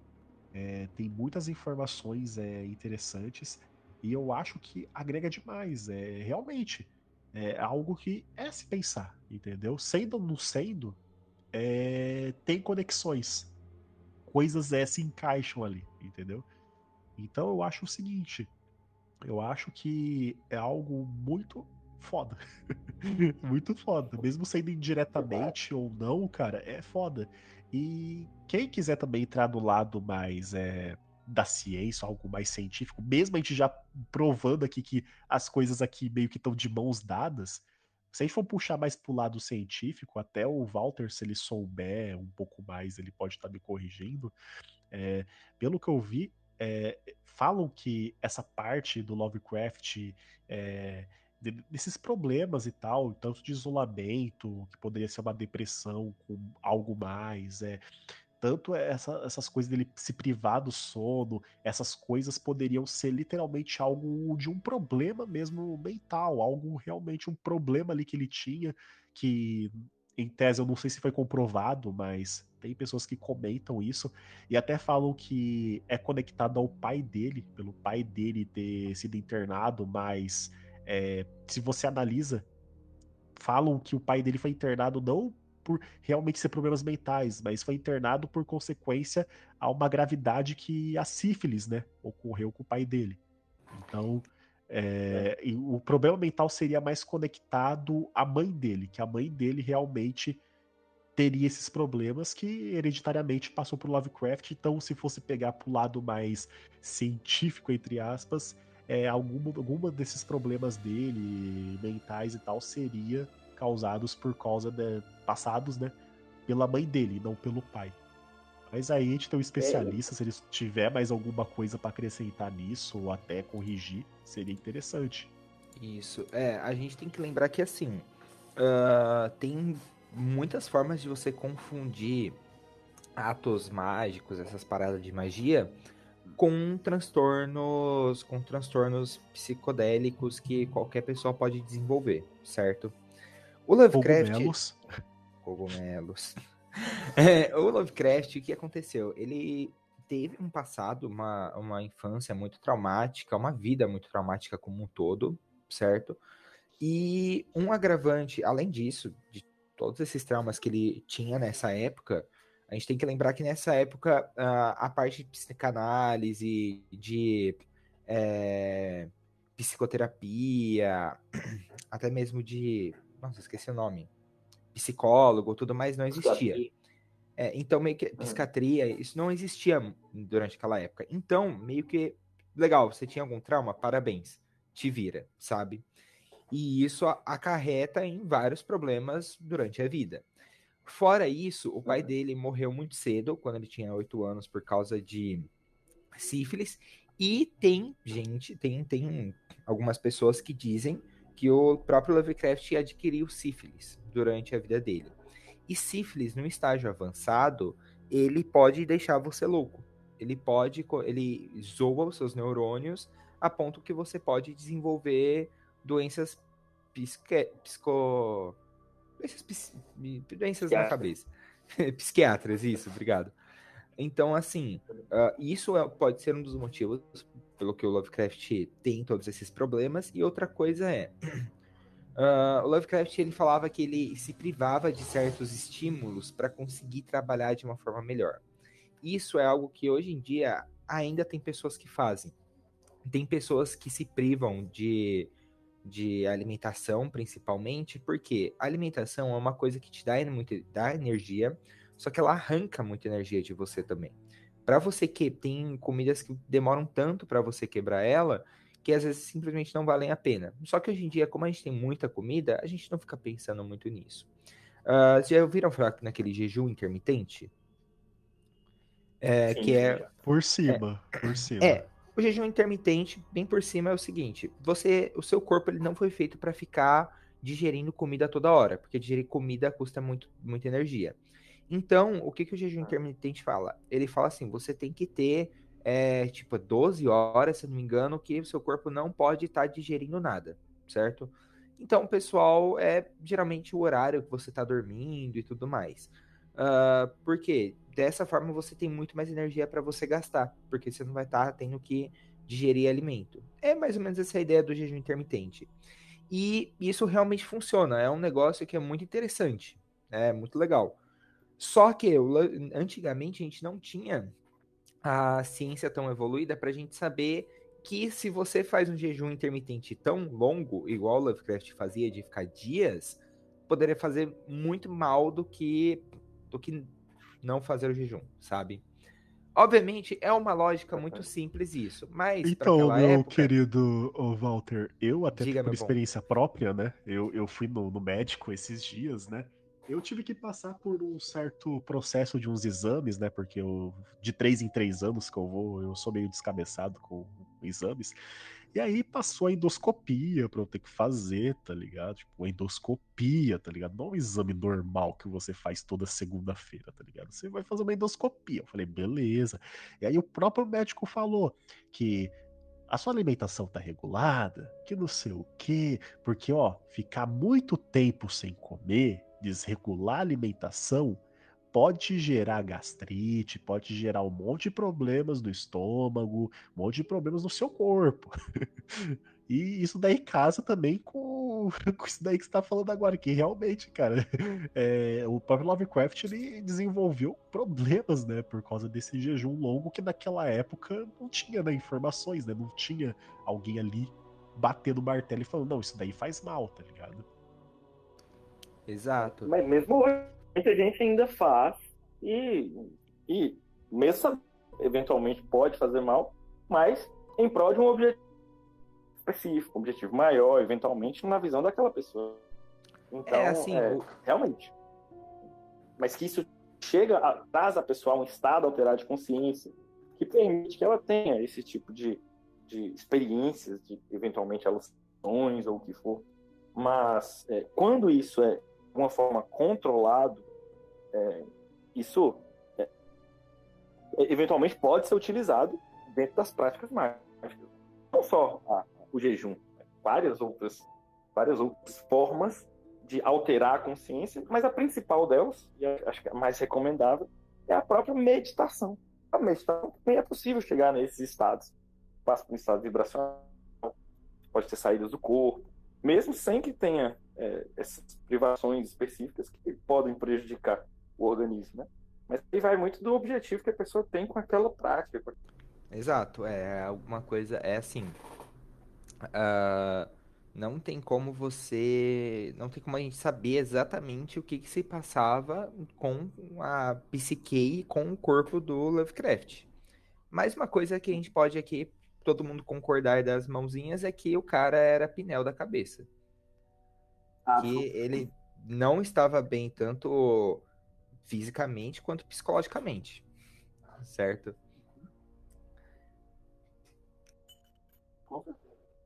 E é um, é um dos principais riscos da magia. É, ou eventualmente até a morte. A pessoa pode entrar em estados em estados que realmente são transforma em transtorno. Tem algum, tem algum nome famoso, ô Álvaro, da magia? Um nome famoso que se aprofundou tanto que ficou loucão e despirocou e bateu as botas, cara? Que eu não sou dessa área, mas existe alguém? O Crowley, ele era, ele era considerado absolutamente insano, né? Maluco. E o uhum. filho dele, agora eu não tô, me fugiu o nome do filho dele aqui agora. Mas teve um dos filhos dele que ele tem havia tentado atravessar o abismo. Se você for analisar na Cabala, são dez esferas e uma esfera oculta, né? Que até se chegar no, no topo da, da árvore da vida, você passa pelo, pelo abismo, que é, a, é o, o, a Sefirot, né? A Sefirah, que é a esfera que é chamada de Daat, Daat, né? Que foi de onde veio Darth Vader, por exemplo veio dali, porque a inspiração para é, Star Wars foi muito baseada na estrutura da árvore da vida, da Kabbalah. E quando ele foi tentar fazer esse processo, tem descrito em Telemann, né, de atravessar o abismo, a esfera do conhecimento, onde a gente percebe o quanto a gente não sabe, dentre as coisas que a gente acha que sabe, E é aí que as pessoas normalmente piram e ficam malucona. Qual é o objetivo? É você, atravessar todas as né, que são as esferas anteriores. Malhut, Yesod, Rod, Netzach. Aí você vai, vai subindo, vai subindo. Até você chegar lá em Da'at. Se você tentar atravessar o abismo sem estar preparado, né? Quando você por influência de outras pessoas, ou porque você acha que você deve social fazer isso, que é o que, teoricamente, foi o caso do, desse filho do Crowley, que eu não tô lembrado o nome aqui agora. Ele tentou atravessar, voltou dessa experiência malucão e ficou e morreu no hospício mesmo. Internado, malucão, tomando remédio, camisa de fogo, tudo mais. O objetivo dele era alcançar, dentro do, do caminho telêmico, a, o que o pessoal chama da, da cidade das pirâmides, que é a próxima Sefiró, que é a Sefirá, na verdade, né? Sefiró no plural, que é a Sefirá que é chamada de Binar, que é até onde é possível, né? na árvore da vida. Quando ele tentou chegar lá, ele se perdeu dentro do abismo, do próprio abismo, e ali ele desenvolveu uma, uma loucura irreparável, sabe? E, mas tem, tem muitas histórias. É, História bem, mais marcante, bem família. história bem é, família. Loucão, loucão. Bem, bem, tipo, aquela história que você conta pro... pra todo mundo, daquela reunião de família. Aquele jantar é. maroto, aquele seu vô, aquele seu tio. No abismo, é, na vertente telêmica quando você chega no abismo, você vai enfrentar, é, digamos, um dos maiores demônios, né? É o Corozon. E esse Corozon é que você tem que. Eu não sei, na verdade, né? Não passei por isso. Mas quando você enfrenta o Corozon, é o momento em que você vai estar diante da própria cura. E é isso que você precisa é, lidar. Você tem que estar bem preparado é, deve ser, para alcançar. Deve ter sido daí que saiu aquele bagulho do. Se você encarar o abismo, você não pode desviar o olho, tá ligado? Que sempre tem alguém que fala um negócio É, dele. o abismo volta. É, o é. abismo olha de volta, é. tá ligado? É.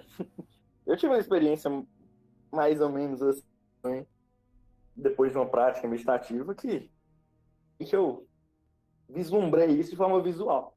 Eu parei de um penhasco, era um abismo mesmo, não tinha fundo, era impossível, escuro assim, um absurdo. E quando eu um pouquinho, a borda do outro lado subiu. É tipo um sonho lúcido, vamos colocar assim, mas era uma projeção. A outra borda subiu. E aí a gravidade ficou completamente errada. E eu comecei a cair, só que eu segurei na borda. E eu comecei a subir. E não dava para eu subir. Não dava. Tentava a gravidade era mais pesada, era um lugar muito dark, tipo, meio, meio isso, sabe? Umas árvores queimadas, uns trem feio, uma cabana rosa. E aí, na hora de tentar subir, um óleo que ficava grudado nas minhas pernas. E ele me puxava para baixo. E eu tentava subir, não conseguia, tentava força, né? Tentava... A partir dessa ideia de força, tentar me levantar e vencer a gravidade e essa, esse óleo que me puxava. Aí, em algum momento ali dessa experiência, eu pensei, ah, quieta, onde é que eu tô? Isso aqui não é o plano físico, não. Se eu não domino aqui, eu não domino nada. Aí eu só botei a mão e soltei tipo um Kamehameha mesmo. Soltei, tchuf, uma, saiu uma. Olha aí, olha aí que eu tô falando. Minha mão, Kamehameha, cara. Mirei, tipo um. Mirei pra isso, aí, aí começou parecendo Sabe é, aquele. É, o que eu geralmente é... eu faço, Álvaro. É o que eu geralmente faço quando eu tô no, no pesadelo. Cara, dificilmente. É, depois de um tempo. Era um pesadelo. Depois de um tempo. Só que era um pesadelo um que tempo, eu nele eu, dificilmente. Né? Dificilmente eu, eu, eu, sonho, tá ligado? Tipo, eu tenho um sonho, tá ligado? Tipo, às vezes vem um sonho ou outro, mas, tipo, geralmente eu acordo e não lembro se eu sonhei ou não sonhei, tá ligado? Ultimamente Eu tá já assim. sou o contrário, eu sempre lembro dos meus sonhos, cara.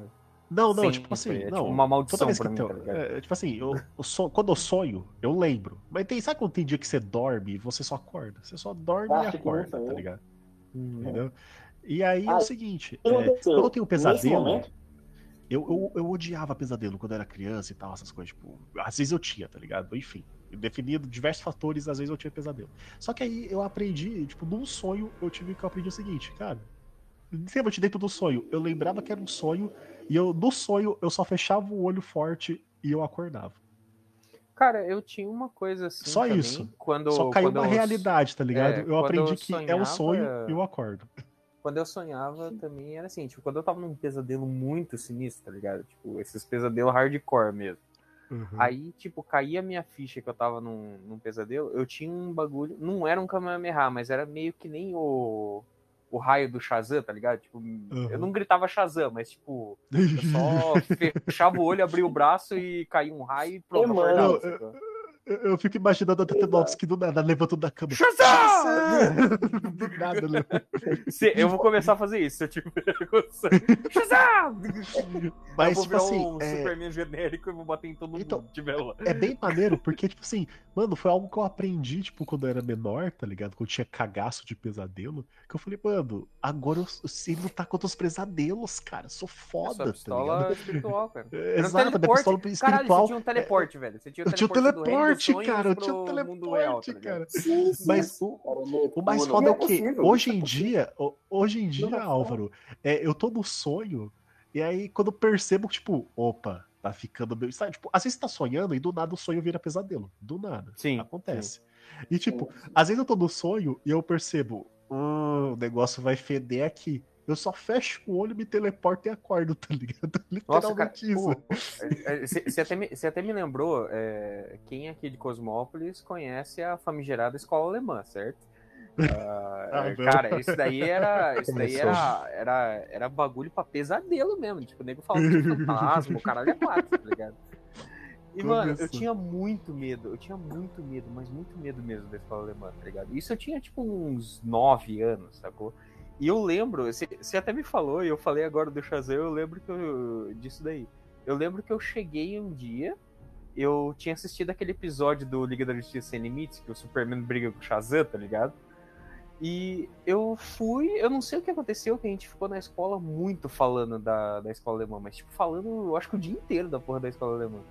E aí, de noite, eu comecei a sonhar que eu tava na escola alemã, tá ligado? Eu- tanto que eu nem sabia como era a escola alemã, tipo, eu só achava que era de um jeito. A tá sua ligado? mente Mas- criou. É, a uma minha escola. mente criou a escola alemã, tá ligado? Mas tipo, depois eu fui ver, não tinha nada a ver com o que minha mente criou.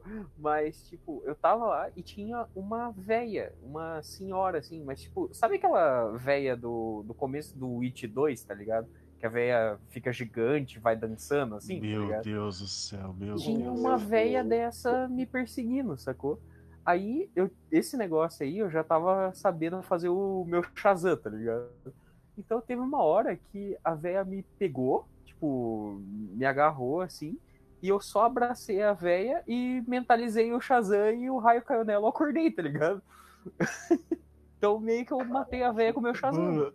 Eu só sei que, cara, que depois quando eu era criança eu aprendi que eu poderia literalmente fechar, tipo, vazar a hora que eu quisesse, cara. Acabou, Puta, cara. cara, Nunca você era mais o tive teleportador, mano, eu era o Shazam. Mano, Você era o nunca mais, noturno, eu era o Shazam.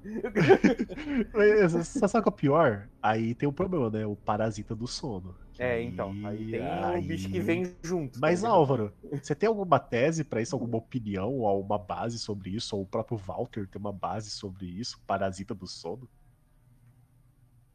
Como seria o parasita? Tipo um Fred Krueger pessoal, tá ligado? Não, tipo, parasita do sono é tipo assim, cara, sabe quando você acorda, só que você não consegue se mexer e nem nada do tipo? É como se Ah, você estivesse paralisia, sonhando. não Ah, parasita. paralisia. Paralisia, É, paralisia. do sono. Paralisia É. do sono. Sim. Parasita do sono. Tô imaginando o Não sei cara de onde que eu tirei o tá parasita, cara. Eu não sei de onde que eu tirei esse parasita. Mas é um bom nome. tá? Isso é- Isso é muito comum. Cara, Não, mas- a- mas- Na- me nas diga, técnicas de é um bom nome. astral, isso é bem.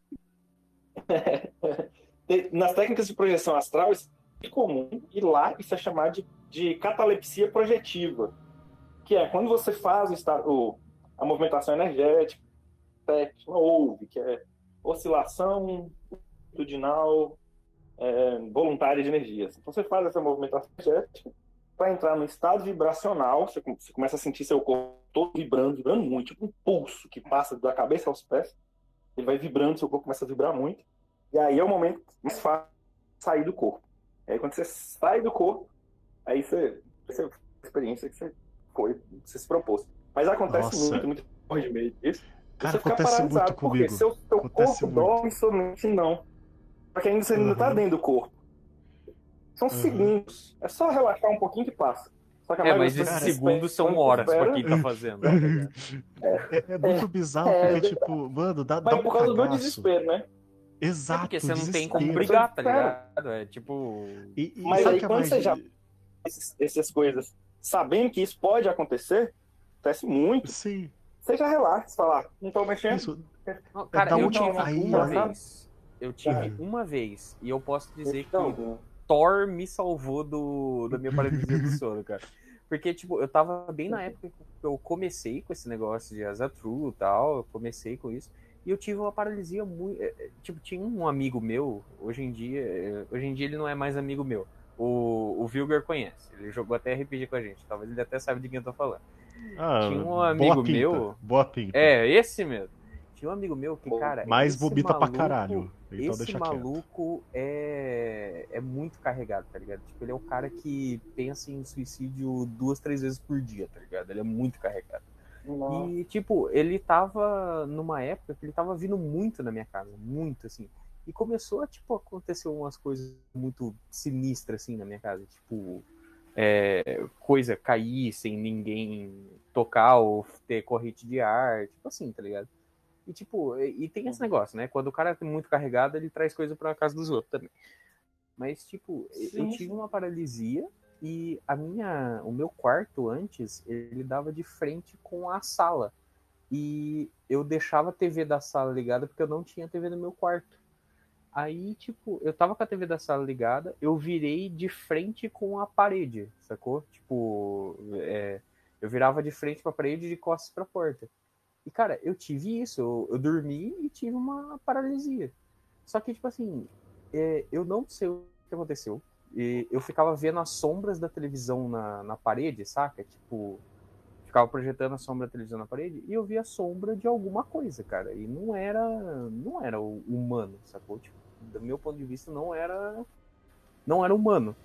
E, cara, eu comecei a tipo, ficar no cagaço porque cada vez ficava se aproximando e eu sentia se aproximando. Sabe E quanto mais esforço você faz, quanto É. mais esforço você faz, quanto mais nervoso você fica, né? Como Sim, o Álvaro disse, é mais só preso relaxar. você fica, tá ligado? Exato. Aí, tipo, ele, eu senti o bagulho se aproximando, eu ouvi o passo, tá ligado?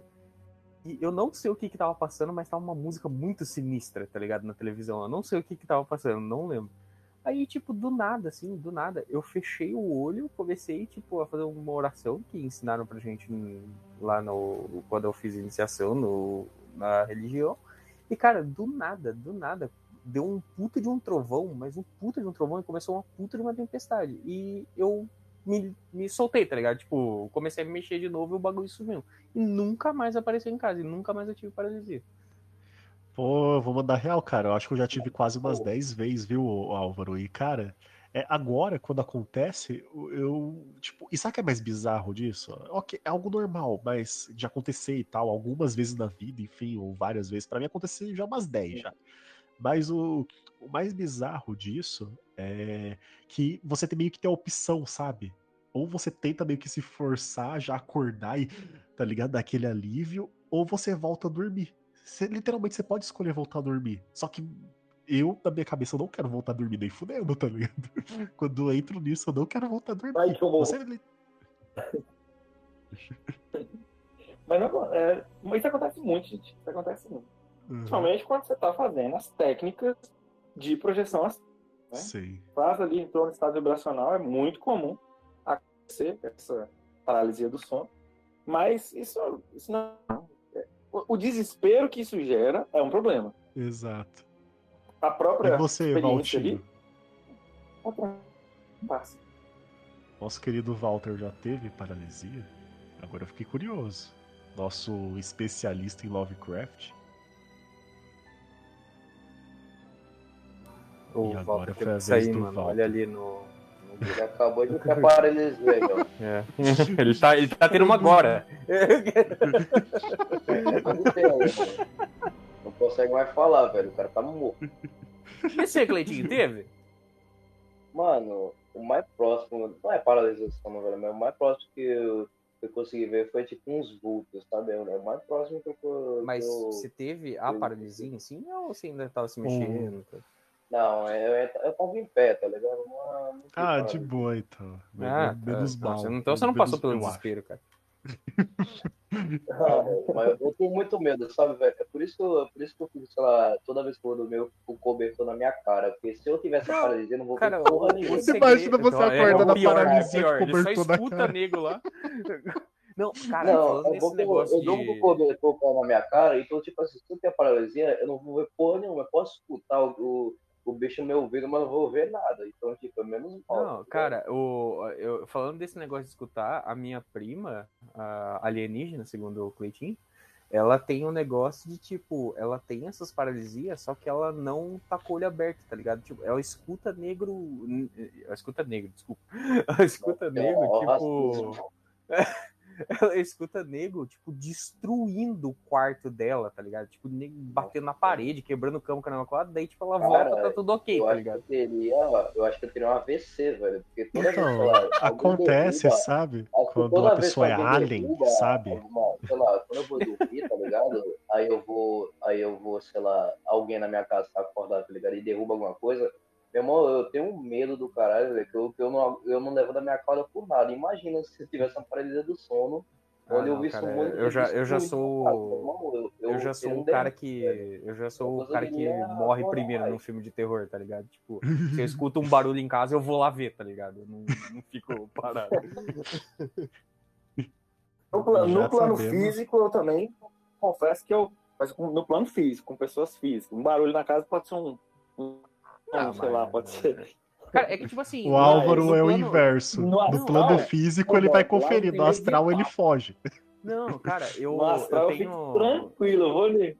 Não, cara, eu tenho um Umbrais bagulho, tipo assim, mano. trevo- o ambiente trevoso. conseguir- Nem- Cara, se eu conseguir dar um soco, tá valendo pra mim, tá ligado? Eu consigo ir pra cima. Não é à toa que, tipo assim, eu tenho medo de, de, de ir em água ou caramba quatro, porque, mano, se vai ser um tubarão, eu não vou conseguir dar um soco no tubarão, cara. Então eu tô fudido, sacou?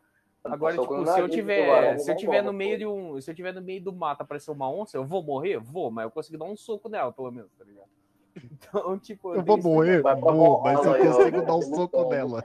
Pelo menos eu morri brigando, sacou? Eu morro. Agora, eu- agora, eu o, agora o contra Álvaro, tipo, o Álvaro ele chega no. O Álvaro ele chega no plano astral ele já tá Super Saiyajin 2, tá ligado? A gente vai chegar no plano astral e antes ainda.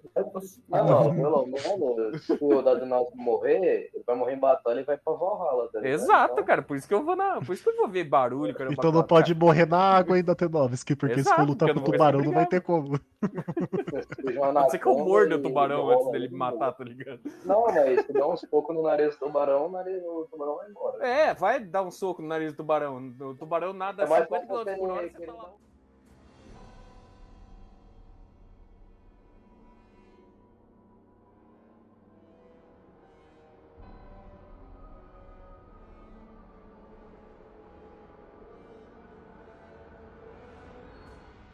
Por favor, me bota de Mais novo, um me que bota na, ser- na grade de mais novo, um que não. ser- Mais um que vai ser demitido, mano. Ah, mano.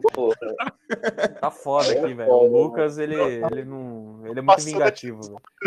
Todo mundo- Só contrata gente que, que tem competência, tá ligado? É, então. Não, mas vamos analisando. Walter, é, para poder finalizar, porque ficamos com essa grande dúvida. Cara, você já teve o famoso, é, o vulgo, apelidado por mim, Parasita do Sono? Cara, eu posso contar. Essa daqui é uma história muito boa. Que é paralisia do sonho ao mesmo tempo, não. É a Deep Web. Bem. Essa ah, última participação, pode. Caralho. Minha última participação tá perfeito. Bem, é o seguinte, eu moro aqui numa república, certo? Virei uma- moro numa república, república vazamento de Bauru, pessoal da Unesp. Fala aqui. Então, eu- minha república, o que acontece? Ela passou oito meses com só eu morando nela, porque a gente alugou a casa, só que nenhum dos moradores vieram para cá, certo? Então eu fiquei oito meses aqui sozinho. E quando você é um jovem adulto e você mora sozinho, o que, que você vai fazer? Você vai utilizar roupas da sua própria casa? A resposta Cara, simples é tá não. peladaço, cara, peladaço. Frio, Até dizer chega, cara. O Walter chegou. Eu sou o Beowulf! Lutei com a besta, sem armas ou roupas. Puta, eu já fiz isso uma vez. O cara começou Você já ritual lutou com alguém pelado? mano. Não, mais ou menos, não. Mas eu já, eu já, eu tava todo pelado e eu falei, eu sou o Belo. Então, aí o que que aconteceu? Eu reparei aqui em casa que sempre que eu saía pra fora, as luzes ficavam piscando aqui da casa, tá ligado? E eu falei, porra, casa antiga, luz fica piscando, é, alguém fez merda na instalação da elétrica. Mas beleza. Famoso jovem ateísta de 2022. Então, aí daí o que, que aconteceu? Eu fui no banheiro num desses dias, assim, as coisas piscando, pá, nada, nada comum. Fui no banheiro, vi que tinha um samba canção meu lá jogado no banheiro. Falei, olha, um samba canção. Botei o samba e beleza. Cara, no que eu botei o samba, as luzes parou de piscar. No momento parou, parou. Aí eu falei, caralho, mano, a luz parou de piscar. Aí Era eu os assim, espíritos entrando em contato e falando: para de ficar pelado, filho da. Eu falei só de brincadeira. Ah, se tiver algum espírito aí não gostar que eu ando pelado, é só vir falar, porque é- vai ter que me aguentar nessa casa por uns dois anos. Então vem falar logo. E fui dormir. Eu acordei no meio da noite com paralisia do sono, sem conseguir me mover. Tinha a porra de espírito de uma véia, cabelinho ralo, com blusa florida, olhando assim Ah. pra mim no meu olho e falou: Do quarto pra fora, tem que usar calça. E sumiu. E eu voltei a dormir. Aí eu falei: Caralho, paralisia do sono. Até aí, beleza. Começou a chegar o pessoal aqui na República pra morar. E eu tive que ir pra Cosmópolis. E no que eu voltei, os dois moleques aqui da República viraram pra mim e falaram: Walter, você não acredita? A gente sonhou com uma véia, cabelinho ralo e blusa florida. E eu nunca tinha contado nada pra eles. E daí é a, a véia da minha República. Que foi a minha paralisia do sono também. E é isso. Sensacional. Fading, Nossa fading. senhora, quase que eu morri agora, velho. Nossa, mano, puta engasga. Parabéns, parabéns, Walter. Está contratado novamente, cara. Pô, essa foi foda, Aumentar pra você ver o, quão grave é essa história. Tá bom. Se você encontrar no quintal da sua casa uma mina de ouro, não é sua, você não pode explorar. Sem autorização do Estado. Porque todos os bens do subsolo pertencem à União. Você eventualmente pode ganhar royalties dessa exploração, porque está sendo explorado os- a sua propriedade privada, né? Que é o seu, seu imóvel. Se ele autorizar, você pode explorar. Tem que comprovar, tirar senhas, tudo. E tranquilo. Tá. Mas normalmente você não vai ganhar grandes empresas mineradoras aí que já tem esse canal muito mais fácil, muito mais aberto e eles vão aí passar na frente. Ok, então, um de nós, líderes mortais. então você tá falando que eu posso chegar pra prefeitura da, da minha cidade e falar, olha, eu sei em quais túmulos tem gente com dente de ouro e eles vão liberar. É isso. Ah, não. Túmulo! Falando de mina de ouro. Caralho. Não. Nossa, essa foi. Impre... Não, essa daí me pegou de surpresa, cara. Não, também. Ih, Também. Chega Essa tá falando foi de boa, mina, boa, exploração, mineração. Pode passar, Aí, não, aí, aí, aí entra uma questão criminal, questão do vilipêndio de cadáver. Crime É. previsto no Código Penal. Não lembro a pena, porque é muito raro. Eu peguei um caso de vilipêndio de cadáver. Caralho. E se o cadáver for. Mas- se o cadáver for um parente seu, assim, sei lá, se não for desconhecido. Meu Deus. Como é? Não entendi. E se o Nossa, parente cara, for. um- Não, porra, só pra saber mesmo. Se, se for um parente, parente seu. É. Não, é. Aí o que você tem que fazer? Existe um procedimento que você pode adotar para fazer isso. Você entra com um processo judicial e pede ao juiz a autorização para poder fazer a exumação do corpo para extrair de lá bens que não são mais necessários para aquele corpo, né? Para aquele indivíduo e que tem Tem- valor familiar. Tem que ver também se, por exemplo, dependendo de como, como for o grau de parentesco, por exemplo, talvez é o filho, a mãe, o pai da- do negócio É. que tem autorização. Então só aquele parente principal que tiver a documentação certinho pode autorizar ou algo do tipo, tá ligado? É bem Perfeito, perfeito. Que aí vai entrar na Já- questão já- da sucessão Isso. da, da, da sucessão dos bens cujos, que é o, o sujeito morto, né? Ele, Já que a gente os tá bens nessa- dele são transferidos pelo princípio paizinho, eles são transferidos para os seus herdeiros necessários. Né? Então passa primeiro para os filhos, se não tiver filhos, para os pais. Verdade, primeiro para os descendentes, se não tiver descendentes, para os descendentes. Se não tiver nem descendentes nem ascendentes, para os colaterais, que são irmãos. Né? E aí, vai até o quarto grau. Passou do quarto grau, é tudo do Estado. Meu Deus. Qual Já que a estado? gente entrou nesse assunto de cemitério, se alguém, porventura, assim, tipo, não tô falando que aconteceu, assim, mas é, se alguém copular com. fizer atos Irmão, com a irmão, namorada de um irmão. youtuber e nesses atos acabar destruindo, depredando é, é, não, não, a propriedade do cemitério e levar para casa, quanto tempo de prisão será que ele pega? Meu Não. Deus, eu, eu Mas é aquele história. youtuber que tem um olho grande? confuso. Esse mesmo, era meu Esse? amigo que comeu a mulher dele. Nem É aquele cara é o Christian, o Christian, o Christian. Você conhece o Christian, Walter? Eu Não entendi. Tem alguém morto nessa história? Mano, o que, velho? Tem alguém morto nessa história ou só os hóspedes lá do cemitério mesmo? Só, só os hóspedes Só os do hóspedes. cemitério que estavam lá de cama. Então ele só tava Que no cemitério. Ah, tá. Ele foi, foi com a mina viva. Tava morto. É, não, Não. pelo amor de Nossa. Deus. Nossa. Nossa, irmão. Necrofilia é Não, crime, cara. Mas calma aí. Eu- Não, não. Calma aí, agora- necrofilia em si não é crime. Não? Nem canibalismo. Só pra vocês O quê? Nem necrofilia, canibalismo, nem incesto. Nada disso é crime. Sorte que Não, a incesto eu sei tá- porque eu já. Mas necrofilia Meu e canibalismo não é um mistério aqui pra mim. Como é que necrofilia não é É, crime? necrofilia, na verdade, em si não é crime. É igual a pedofilia também. Em si não é. Tem um crime específico que trata da ideia, né? Que é Ah, A necro- ela estaria relacionada ao vilipêndio de cadáver. Pedofilia estaria relacionada ao estupro de vulnerável. Então não tem um crime praticar pedofilia. Não tem específico assim, não. Sim. Tem o crime de praticar sexo ou anal Ah, com pessoa menor de 14 anos, né? 14 anos incompletos. Ou pessoa, é, Que também tem entra aquela lei moral, né? É. Aquela lei moral também, né? Tipo, Aí pô, sim. 14 anos, pô, aí, mas é da canibalismo moral, né? O canibalismo, por exemplo, existe uma forma para que o canibalismo ocorra sem que seja crime.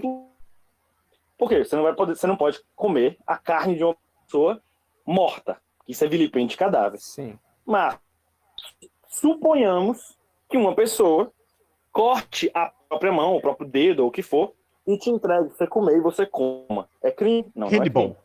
Hannibal. Vai, vai Meu acontecer? Provavelmente não. Jamais, espero que nunca. Mas não tem um crime comer carne humana. Bom, eu acho que a gente já sabe onde o Hannibal tá morando atualmente Então e é quer o dizer que Brasil. o Hannibal. Então quer dizer que o Hannibal ele pode sim ser canibal sem ser criminoso. Pode, pode sim.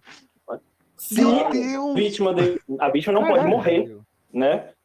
A vítima não pode morrer. E ele não pode extrair aquela carne de forma forçada, obrigatória. Ele não pode ir lá e cortar Tem o que braço. ser consensual. Mas se a pessoa... Agora, Não, um mas ele é um bom, mestre. Mas o é Hannibal bom. ele consegue fazer é nego bom. dar a carne. É, Uma pessoa pode fez uma cirurgia. Um exemplo bom. Uma pessoa fez uma cirurgia de extração da mama. E isso vai para o lixo biológico, né? O hospital vai extra- extra- extrair parte da mama, ou a mama inteira, eventualmente. Vai para o lixo biológico. Se alguém catando lixo acha essa carne humana ali e se alimenta dela, não é crime. Caralho. Horrível, Caralho. horripilante. É, parece. Sim, Mas, mas tem muitas coisas Cara, absurdas, grotescas que não são O Hannibal. crime. Mano, então, Porra, velho, eu tenho meu próximo personagem de RPG agora, cacete. Cara, então se o Hannibal. catador de lixo biológico. Mano, Catador de lixo biológico Hannibal- canibal. Cara, então ele não precisaria matar as pessoas. Ele era só ele trabalhar como. Não, cara mas que- aí ele viraria um mendigo, mano. Ah, é verdade. Porra, Lucas, monta um RPG aí, vamos fazer esse personagem, vai acontecer. a gente, a gente. Que tá um RPG onde todo mundo é. É o que quiser. Não, É, onde todo mundo mas tem que ser um crime. Tem, tem tipos de loucuras ali que não tem. Não são. Por exemplo, comer fezes humanas. Ah, isso daí é só Comer terra. Comer- É, pois é. Isso é, não é, é louco, é nojento pra caralho. estranho, loucura, mas crime não é. O, o direito penal, o Estado fala: ah, o problema é seu, você faz as merdas que você quiser aí. quiser esfregar a cara na parede, o problema é seu.